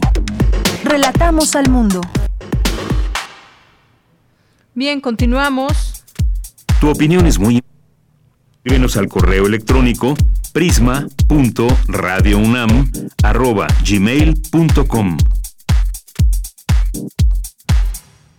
Bien, pues aquí estamos continuando con el programa y pues ya algunos de ustedes nos han, nos han hecho llegar a través de, Twitter, algunos dicen haciendo bilis con el tema de los, de los bancos y nos dice también María Lorena que en cuanto que la Conducef debe dar seguimiento con un análisis real con las evidencias que se aportan, eh, nos dejan en espera por meses y esto solo agrava la situación para que los bancos sigan cobrando intereses sobre intereses. Es injusto. Pues hablemos del tema, porque ya está en la línea telefónica y agradecemos nos tome esta llamada la licenciada Luz Iram Laguna, que es directora general de atención a usuarios de la A de la Comisión Nacional para Protección y Defensa de Usuarios de Servicios Financieros, la Conducef. Licenciada, bienvenida, buenas tardes. Muchísimas gracias, Deyanira. ¿Cómo está? Buenas tardes. Muchas gracias por el espacio para poder manifestar eh, pues lo que tenemos para poder apoyar a los usuarios en estas inquietudes que presentan.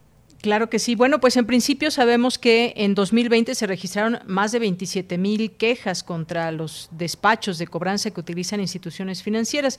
A ver, en principio, pues sabemos que con esta situación se ha agravado el tema del endeudamiento, el no, no poder ya pagar algún préstamo con el banco o alguna tarjeta de crédito. ¿Qué procede en estos casos que avale la Conducef y cómo dar seguimiento a aquellas personas que pues están recibiendo hasta amenazas y acoso por parte de distintos despachos? Despachos?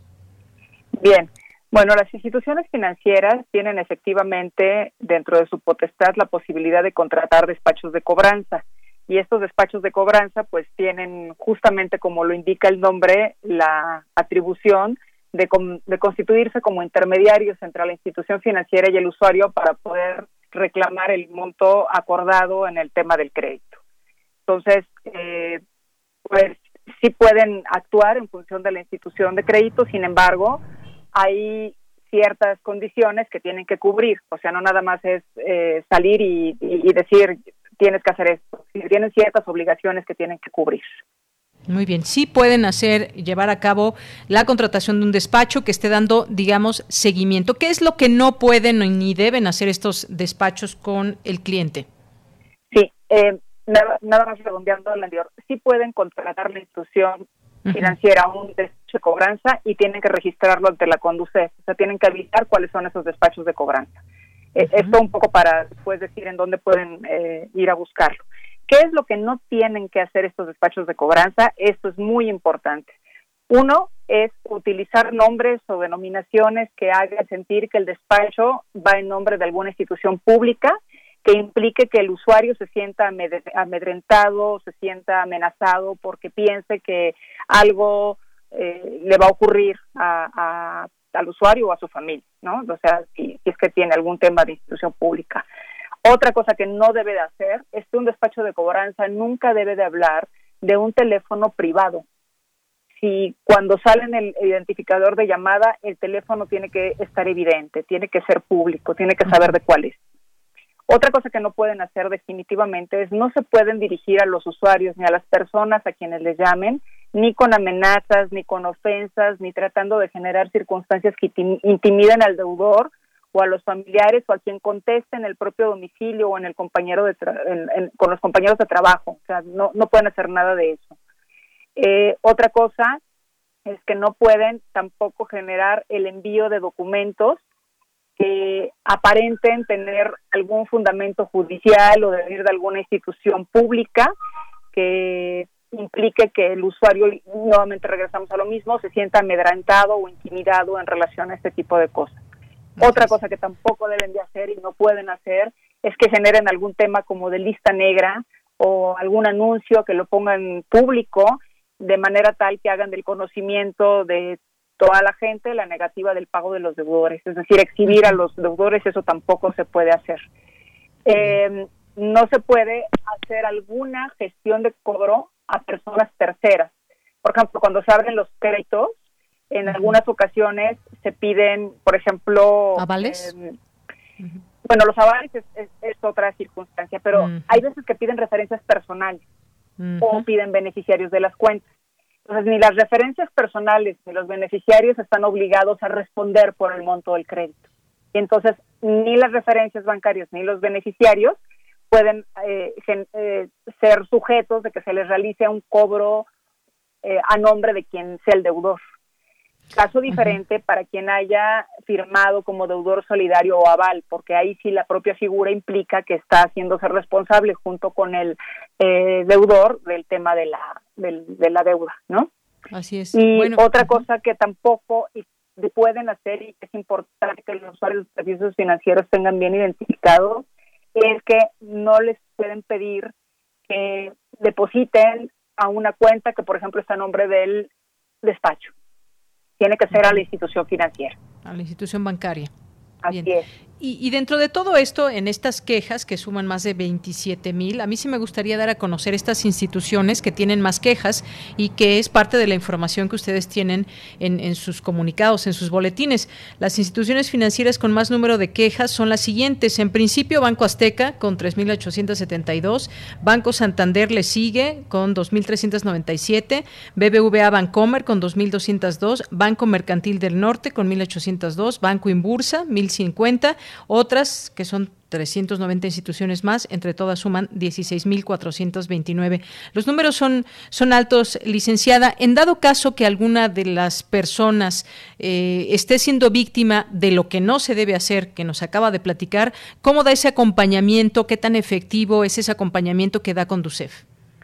Sí, nosotros tenemos un registro que se llama por sus siglas REDECO, que significa Registro de Despachos de Cobranza cualquiera de nuestros usuarios o cualquier usuario de servicios financieros puede entrar a la página de la Conducef, que es www.conducef.gov.mx y buscar el apartado de Redeco. En ese apartado se pueden hacer dos cosas. Una es la de consultar el directorio de despachos de cobranza. Si alguien me está eh, generando algún tipo de gestión, yo puedo identificar ahí eh, si cuáles son los, los despachos de cobranza que están registrados por institución financiera, también hay un registro por despachos de cobranza o personas físicas que se contratan para este tipo de efectos o por los teléfonos que se utilizan en la gestión de cobro. Eso es lo primero que yo puedo ver en el tema del Redeco. Pero por otro lado, también puedo presentar una queja a través del propio sistema.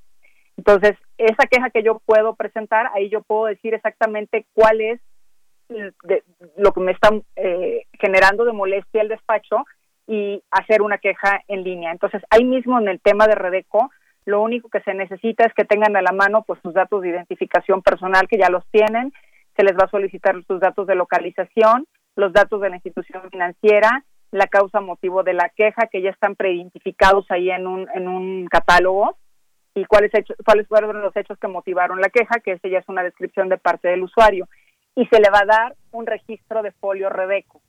Con ese registro de folio se le va a dar seguimiento a la queja para hacer el, requerimiento correspondiente a la institución financiera respecto de ese tema en específico. Muy bien, y el, usuario va a poder ir dando seguimiento en el, módulo de consulta el estado de tu queja.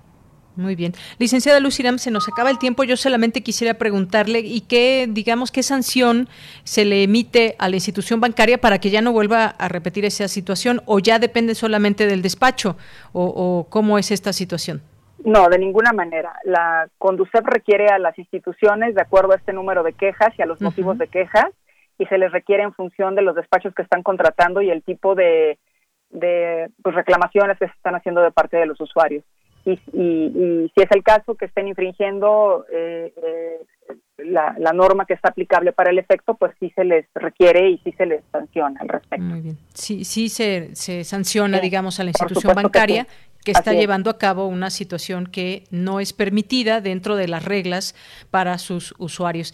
Bueno, pues licenciada, muchas gracias. Creo que pues nos, nos queda claro esta parte de que pues hay muchas quejas, de que hay esa posibilidad de llevar a cabo esta queja y este acompañamiento a través de Conducef y de qué manera están trabajando para pues ubicar esos despachos y ubicar también estas situaciones que están llevando a cabo y que no deben de hacer, están fuera de la ley de cualquier digamos protocolo de cobro Efectivamente hay un hay una deuda y se tiene que pagar, pero pues hay hay caminos también en donde se pueda conciliar entre la institución bancaria y la persona que debe dinero. Muchas gracias, licenciada. En algún momento ojalá que podamos eh, volver a platicar por las dudas que puede haber por parte de los usuarios y de los radioescuchas.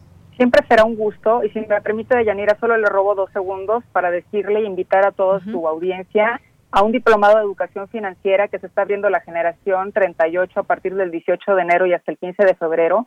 Cualquier persona con nivel bachillerato en adelante se puede inscribir, es, un, es absolutamente sin costo, todo es en línea y es un gran elemento que permite a todos los usuarios de servicios financieros el tener un conocimiento más puntual y competencias mejores para aprovechar todos los servicios y productos financieros con los que estamos relacionados. Esto nos puede ayudar para fortalecer nuestras capacidades en el manejo del dinero y eso hará que estemos bien pues nosotros y nuestra familia. Entonces, ojalá que se puedan acercar. Eh, reitero la página de la Conducef, www.conducef.gov.mx. Muy bien, pues licenciada, muchas gracias y muy buenas tardes. Muy buenas tardes, Deyanira. Hasta luego. Hasta luego. Buenas tardes y gracias a la licenciada Luz Iram Laguna, directora general de Atención a Usuarios A de la Conducef. Continuamos.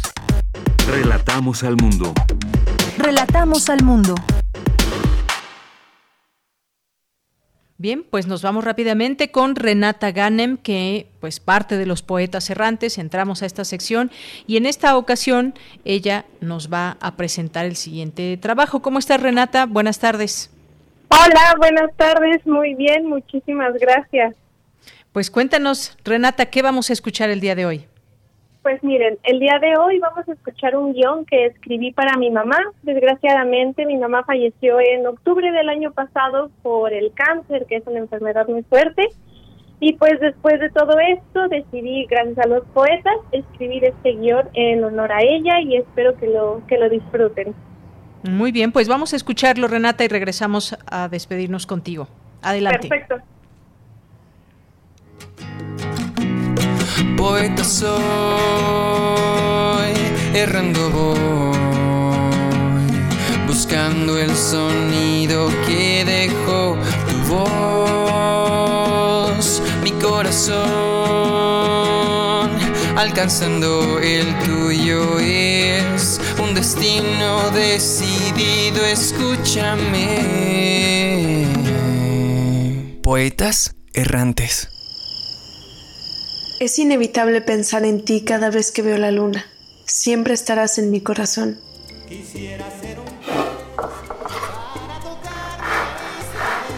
Recuerdo que hace varios años dijiste que necesitábamos una mesa para la cocina y sin pensarlo dos veces, empezaste a diseñar una, compraste todo el material que se necesita y te pusiste a construirla. Con esas manos siempre tan fuertes y las uñas pintadas de rojo que tanto te caracterizan. Y así fue como nuestra cocina se completó con una hermosa mesa hecha con tus manos. Siempre me asombró cómo nos demostraste que si algo falta, no importa lo que esto sea, obtenerlo es más sencillo de lo que uno imagina. Definitivamente gracias a ti, tus manos, tu ingenio y tu constancia, lograste ser tu propia jefa y sacarnos adelante día con día. Me encantaba verte en tu máquina de coser haciendo las bolsas que hacías. Te quedaban tan bien por lo perfeccionista que eres. Y algo exigente, no lo voy a negar. Me enseñaste a mí y a mis hermanas tanta fortaleza. Te agradezco por tenernos confianza cuando tomamos nuestras decisiones de vida. Desde chica, recuerdo que me enseñaste a decidir por mí misma. Quiero pedirte un permiso. ¿Ahora qué tienes planeado? ¿Puedo ir a casa de mi amiga Valeria? ¿Quieres ir? Um, sí, haremos una pijamada. Ok, sí. Arregla cómo vas a ir y cómo regresarás. En ese momento era mi responsabilidad decidir si ir o no. Ponías a pensar, ¿de verdad quiero hacerlo? ¿Cuáles son las consecuencias? Y si mi respuesta era sí, tú lo respetabas. Gracias por enseñarme a decidir por mí. Pocas veces llegué a imaginar un mundo sin ti. Ahora te tengo cerca de otra forma, como lo dice esta plegaria indígena. No te acerques a mi tumba sollozando. No estoy allí. No duermo ahí. Soy como mil vientos soplando, como un diamante en la nieve brillando. Soy la luz del sol sobre el grano dorado. Soy la lluvia gentil del otoño esperado. Cuando despiertas en la tranquila mañana, Soy la bandada de pájaros que trina. Soy también las estrellas que titilan mientras cae la noche en tu ventana. Por eso, no te acerques a mi tumba sollozando. No estoy allí. Yo no morí. Me gusta saber que estuve a tu lado tomando tus manos hasta el último suspiro. Fue difícil ver cómo la enfermedad consumía tu cuerpo. Decías que eras como una velita que poco a poco se iba a apagar. En los últimos cinco meses vimos todo lo que pudimos por tu bienestar. Me siento tranquila de saber que te fuiste así, tranquila, sin algún pendiente o con la sensación de que te faltaba por hacer algo más antes de partir. Fuimos muy afortunadas porque tuvimos tiempo de vivir los días como si fueran el último. Aprendimos a valorar tanto cada momento y entender que todo en esta vida acaba en algún punto. Todo esto era lo menos que podía y quería hacer por la mujer que me enseñó lo que es el amor incondicional, a darlo todo sin esperar nada a cambio. Siempre serás lo mejor que la vida me dio. Gracias mamá. Gracias por enseñarme tanto. Te amo.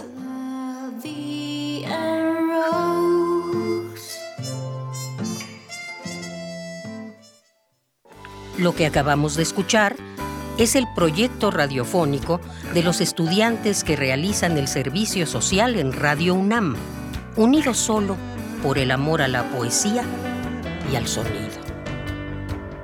Radio UNAM, experiencia sonora.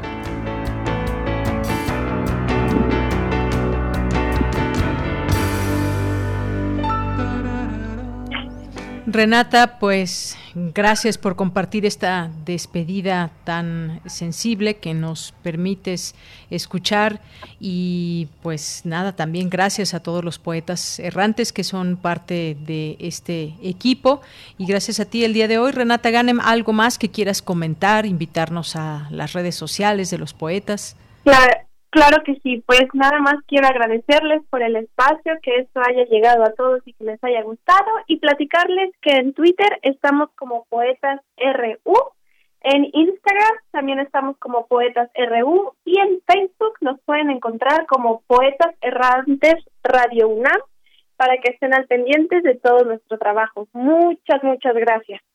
Pues gracias a ti y recibe un gran abrazo. Gracias Renata, hasta la próxima. Gracias, adiós.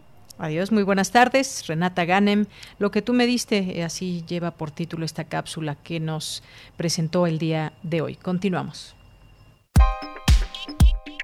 Colaboradores RU. Literatura. Bien, pues es tiempo de la sección en A la orilla de la tarde con Alejandro Toledo, escritor y ensayista que ya está con nosotros en la línea telefónica. ¿Qué tal? ¿Cómo estás, Alejandro? Muy bien, Dayanira, ¿cómo estás tú? Muy bien, muchas gracias. Bueno, pues te cedo la palabra para que nos platiques de Estrella de dos puntas. Sí, es una larga investigación, dice la autora que le llevó como 10 años en la historia de la amistad entre Octavio Paz y Carlos Fuentes. Es una crónica detallada de desde los años 50 en que se, se conocen, publican ambos sus primeros libros, hasta el, hasta el final, digamos, donde ya hubo un distanciamiento definitivo que este, que no tuvo ahí el, recurso de un reencuentro, de que se limaran las perezas, etcétera, no lo que hace Malva Flores es, irse a los documentos, eh, es un rastreo hemerográfico importante y también por eh, paquetes, algunos de ellos están en Estados Unidos de correspondencia entre ellos y, gente que los que los conoció, ¿no?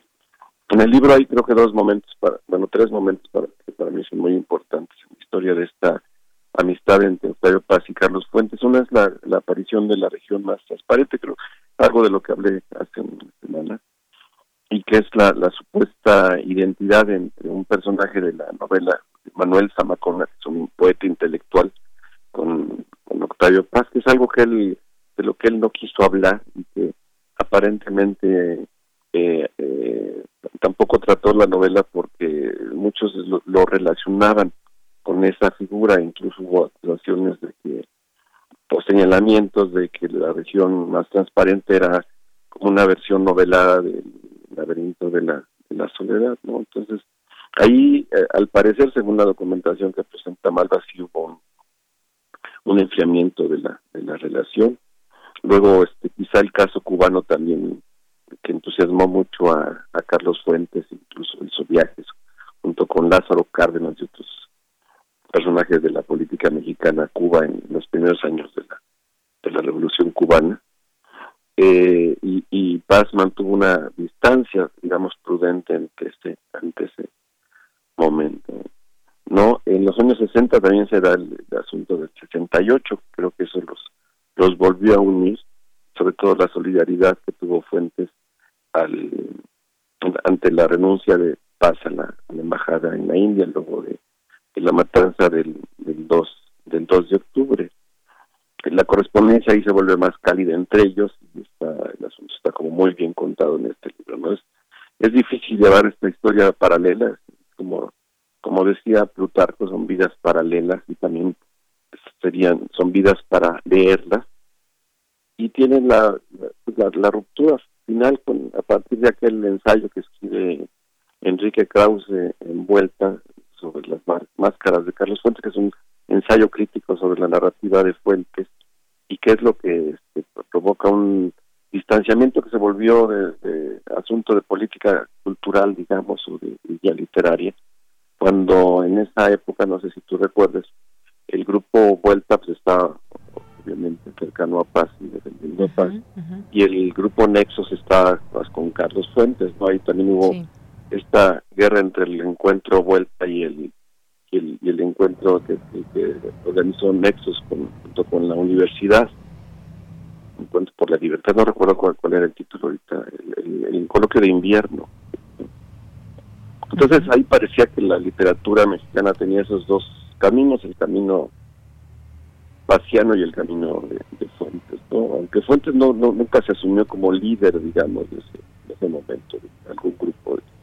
Paz claramente sí encabezaba la revista Vuelta y tenía gente con, mucha cercanía, ¿no? Él, fue más un caudillo intelectual que, que Fuentes, me parece que también eh, tenía sus, alejamientos de, ese punto y además con un movimiento de su literatura hacia, hacia, hacia el exterior, ¿no?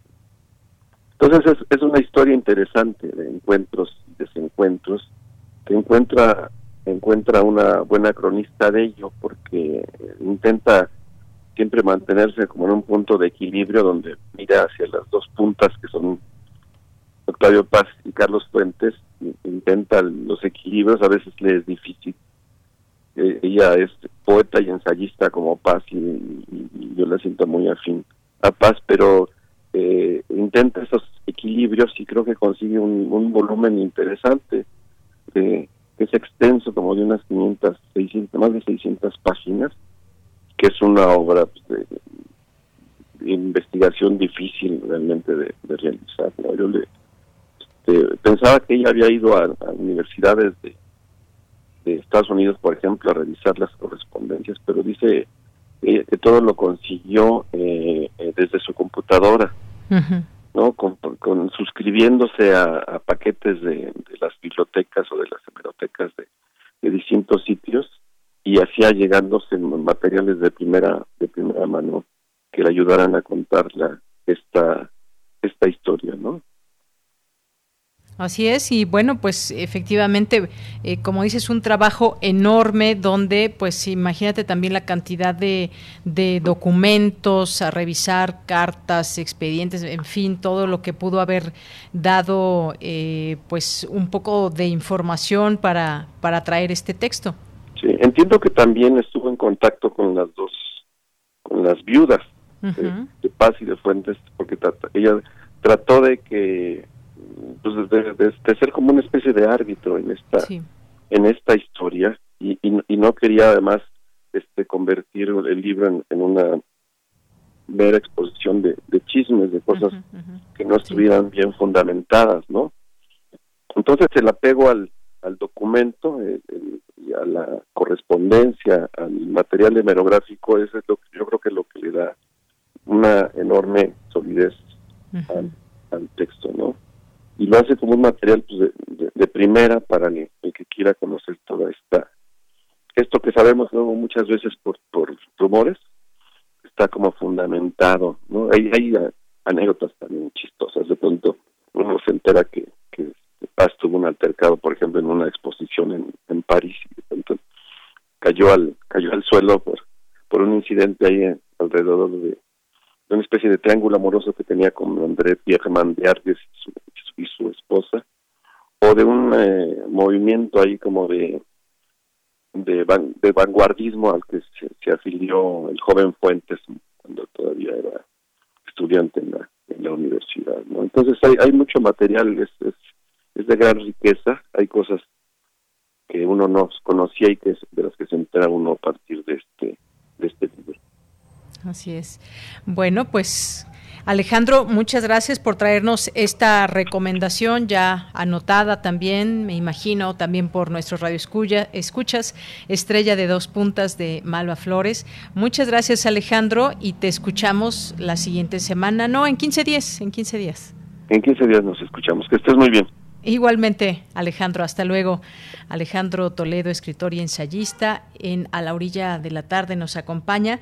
Y bueno, rápidamente, antes de irnos a nuestra siguiente sección de cultura, eh, pues este comunicado importante de la UNAM, la Universidad Nacional Autónoma de México ofreció a su personal académico un incremento de 3.4% directo al salario correspondiente al periodo del 1 de febrero de 2021 al 31 de enero de 2022. Asimismo, dentro de la revisión del contrato colectivo de trabajo para el bienio del 1 de febrero de 2021 al 31 de enero de 2023, se planteó un aumento de 1.8% en prestaciones.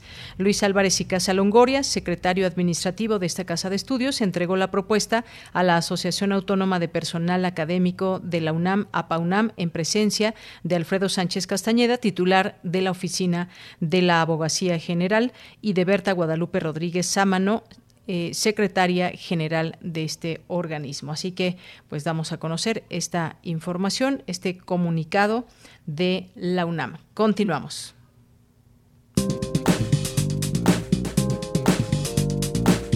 Cultura RU.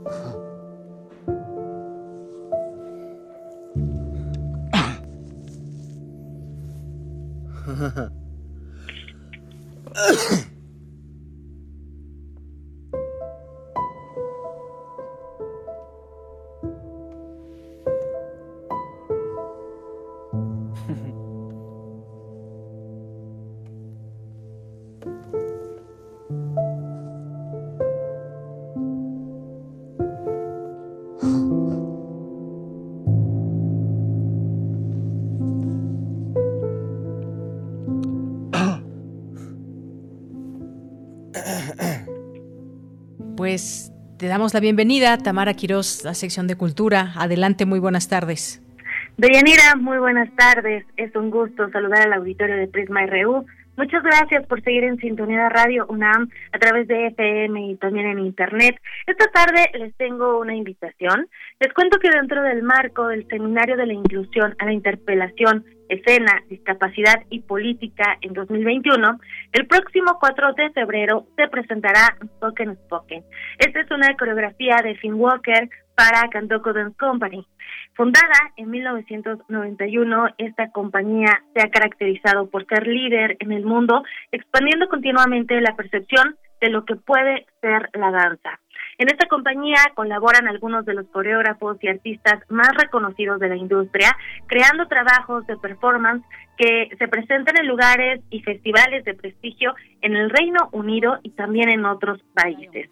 ¿Por qué les hago esta atenta invitación? Pues porque en Spoken Spoken eh, nos vamos a encontrar con cinco personajes cada uno con sus propias reglas para cuestionar, para rendirse o para luchar en contra de lo que creen o lo que han creído durante todo este tiempo. Lo que hace diferente este proyecto es que la historia es contada a través de lengua de señas británica y también conjuga la voz y por supuesto el movimiento. Además, dicha historia es interpretada por un elenco donde colaboran bailarines con alguna discapacidad y en, conjunto con otros bailarines sin discapacidades. Algunos más jóvenes, otros mayores, pues estos bailarines eh, a lo que nos, nos llevarán será a observar a mirar más a fondo y también nos invitan a explorar incluso nuestros propios límites planteando preguntas como, como qué cambia si nos enfrentamos a lo que nos detiene, realmente hay algo que nos detiene, aceptamos las reglas o deberíamos aceptar esas reglas impuestas. ¿Ustedes qué opinan? Les gusta la danza, ustedes que nos están escuchando esta tarde, les gustaría explorar sin salir de su casa las corporalidades a través de esta coreografía, los leemos en nuestras redes sociales en arroba prisma.ru. Yo estoy en Twitter como arroba tamaraquiros-m. Esperamos sus comentarios. Mientras tanto, les, les comparto que un Spoken Spoken se presentará entre varias obras de acceso gratuito para el público en general y podrá verse el 4 de febrero a las 19 horas, 7 de la noche, a través del Facebook y también la página de Teatro UNAM, donde encontrarán más contenido digital, sobre todo charlas sobre las puestas en escena que se han presentado de manera virtual.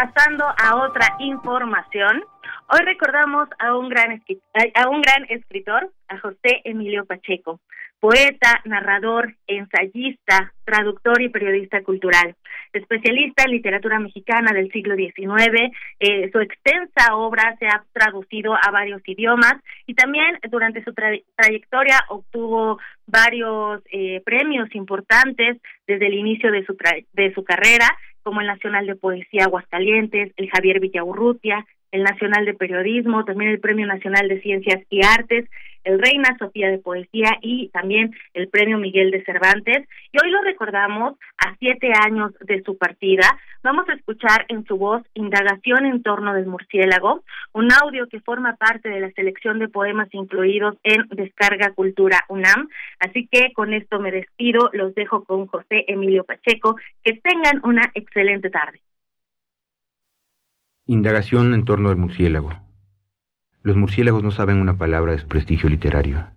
Con respecto a la sangre, les gusta la indefensa de las vacas, útiles señoronas incapaces de fraguar un collar de ajos, una estaca en el pecho, un crucifijo, pues tan solo responden a la broma sangrienta, al beso impuro, transmisor de la rabia y el derrengue, capaz de aniquilar al matriarcado, mediante algún pasivo coletazo que ya no asusta ni siquiera a los tábanos. Venganza por venganza, los dueños del ganado se divierten crucificando al bebedor, como si fuera una uraña mariposa excesiva. El murciélago acepta su martirio y sacraliza el acto de fumar el cigarrito que indecorosamente cuelgan de su hocico, y en vano trata de hacer creer a sus perseguidores que han mojado sus labios con vinagre. Oí opinar con suficiencia que el murciélago es un ratón alado, un deforme, un monstruito, un mosquito aberrante como aquellas hormigas un poco anómalas que rompen a volar cuando vienen las lluvias. Algo sé de vampiros, aunque ignoro todo lo referente a los murciélagos. La pericia me impide comprobar su renombre en cualquier diccionario.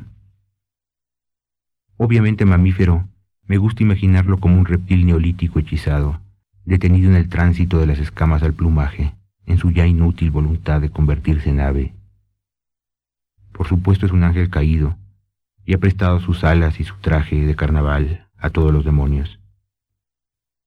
Segatón niega el sol y la melancolía es el rasgo que define su espíritu. Arracimado habita las cavernas y de antiguo conoce los deleites e infiernos de las masas. Es probable que sufra de aquel mal llamado por los teólogos asidia, pues tanto ocio engendra hasta el nihilismo, y no parece ilógico que gaste sus mañanas meditando en la profunda vacuidad del mundo, espumando su cólera, su rabia, ante lo que hemos hecho del murciélago. Ermitaño perpetuo, vive y muere de pie, y hace de cada cueva su tebaida. El hombre lo confina en el mal y lo detesta porque comparte la fealdad viscosa, el egoísmo, el vampirismo humano. Recuerda nuestro origen cavernario y tiene una espantosa sed de sangre. Y odia la luz que sin embargo un día hará que arda en cenizas la caverna.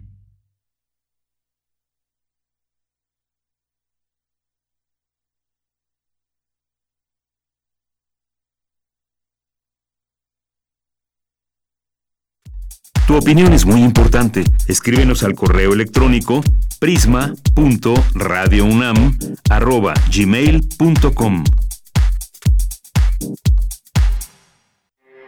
Porque tu opinión es importante, síguenos en nuestras redes sociales, en Facebook como Prisma RU y en Twitter como arroba PrismaRU. Bien, pues ya casi nos vamos. Muchas gracias por su atención y agradezco también aquí a Oscar Lozano que nos, que nos escribe por eh, Twitter. Gracias por el comentario y pues eh, claro que Oscar estamos en, en los temas coyunturales y desde este espacio lo aclaramos antes de la entrevista, durante la entrevista, después de la entrevista del doctor Pedro Salazar Ugarte en torno a la salud del presidente.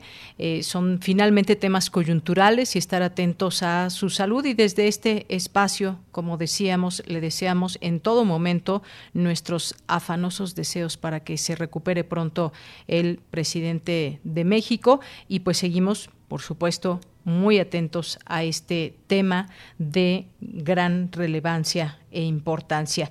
Eh, también, pues decíamos en los esfuerzos que se están haciendo sobre las vacunas, pues se da a conocer sobre la vacuna eh, Sputnik 5 que podría llegar a México este mismo mes, es lo que adelantó el subsecretario Hugo López Gatel, porque pues ya está, ha tomado cartas la Comisión Federal para la protección contra riesgos sanitarios. Y bueno, también muy importante comentarlo que eh, tanto AstraZeneca como Pfizer han dicho a los gobernadores eh, del PAN aquí en México, quienes han manifestado su posibilidad de comprar o están interesados en comprar vacunas para que puedan ser aplicadas en sus estados.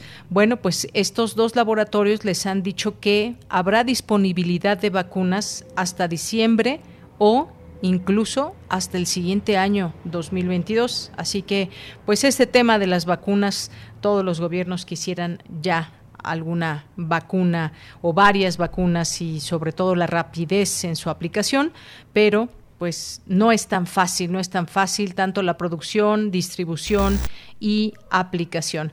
Bueno, pues ya nos vamos, nos vamos, vamos a escuchar, a despedirnos con una canción que nos ofrece la producción eh, que es 5646. Eh, Was My Number de Toots and Maytals de 1932. Muchas gracias a todos ustedes que nos escuchan y mañana los esperamos en punto de la una. Gracias, buenas tardes y buen provecho.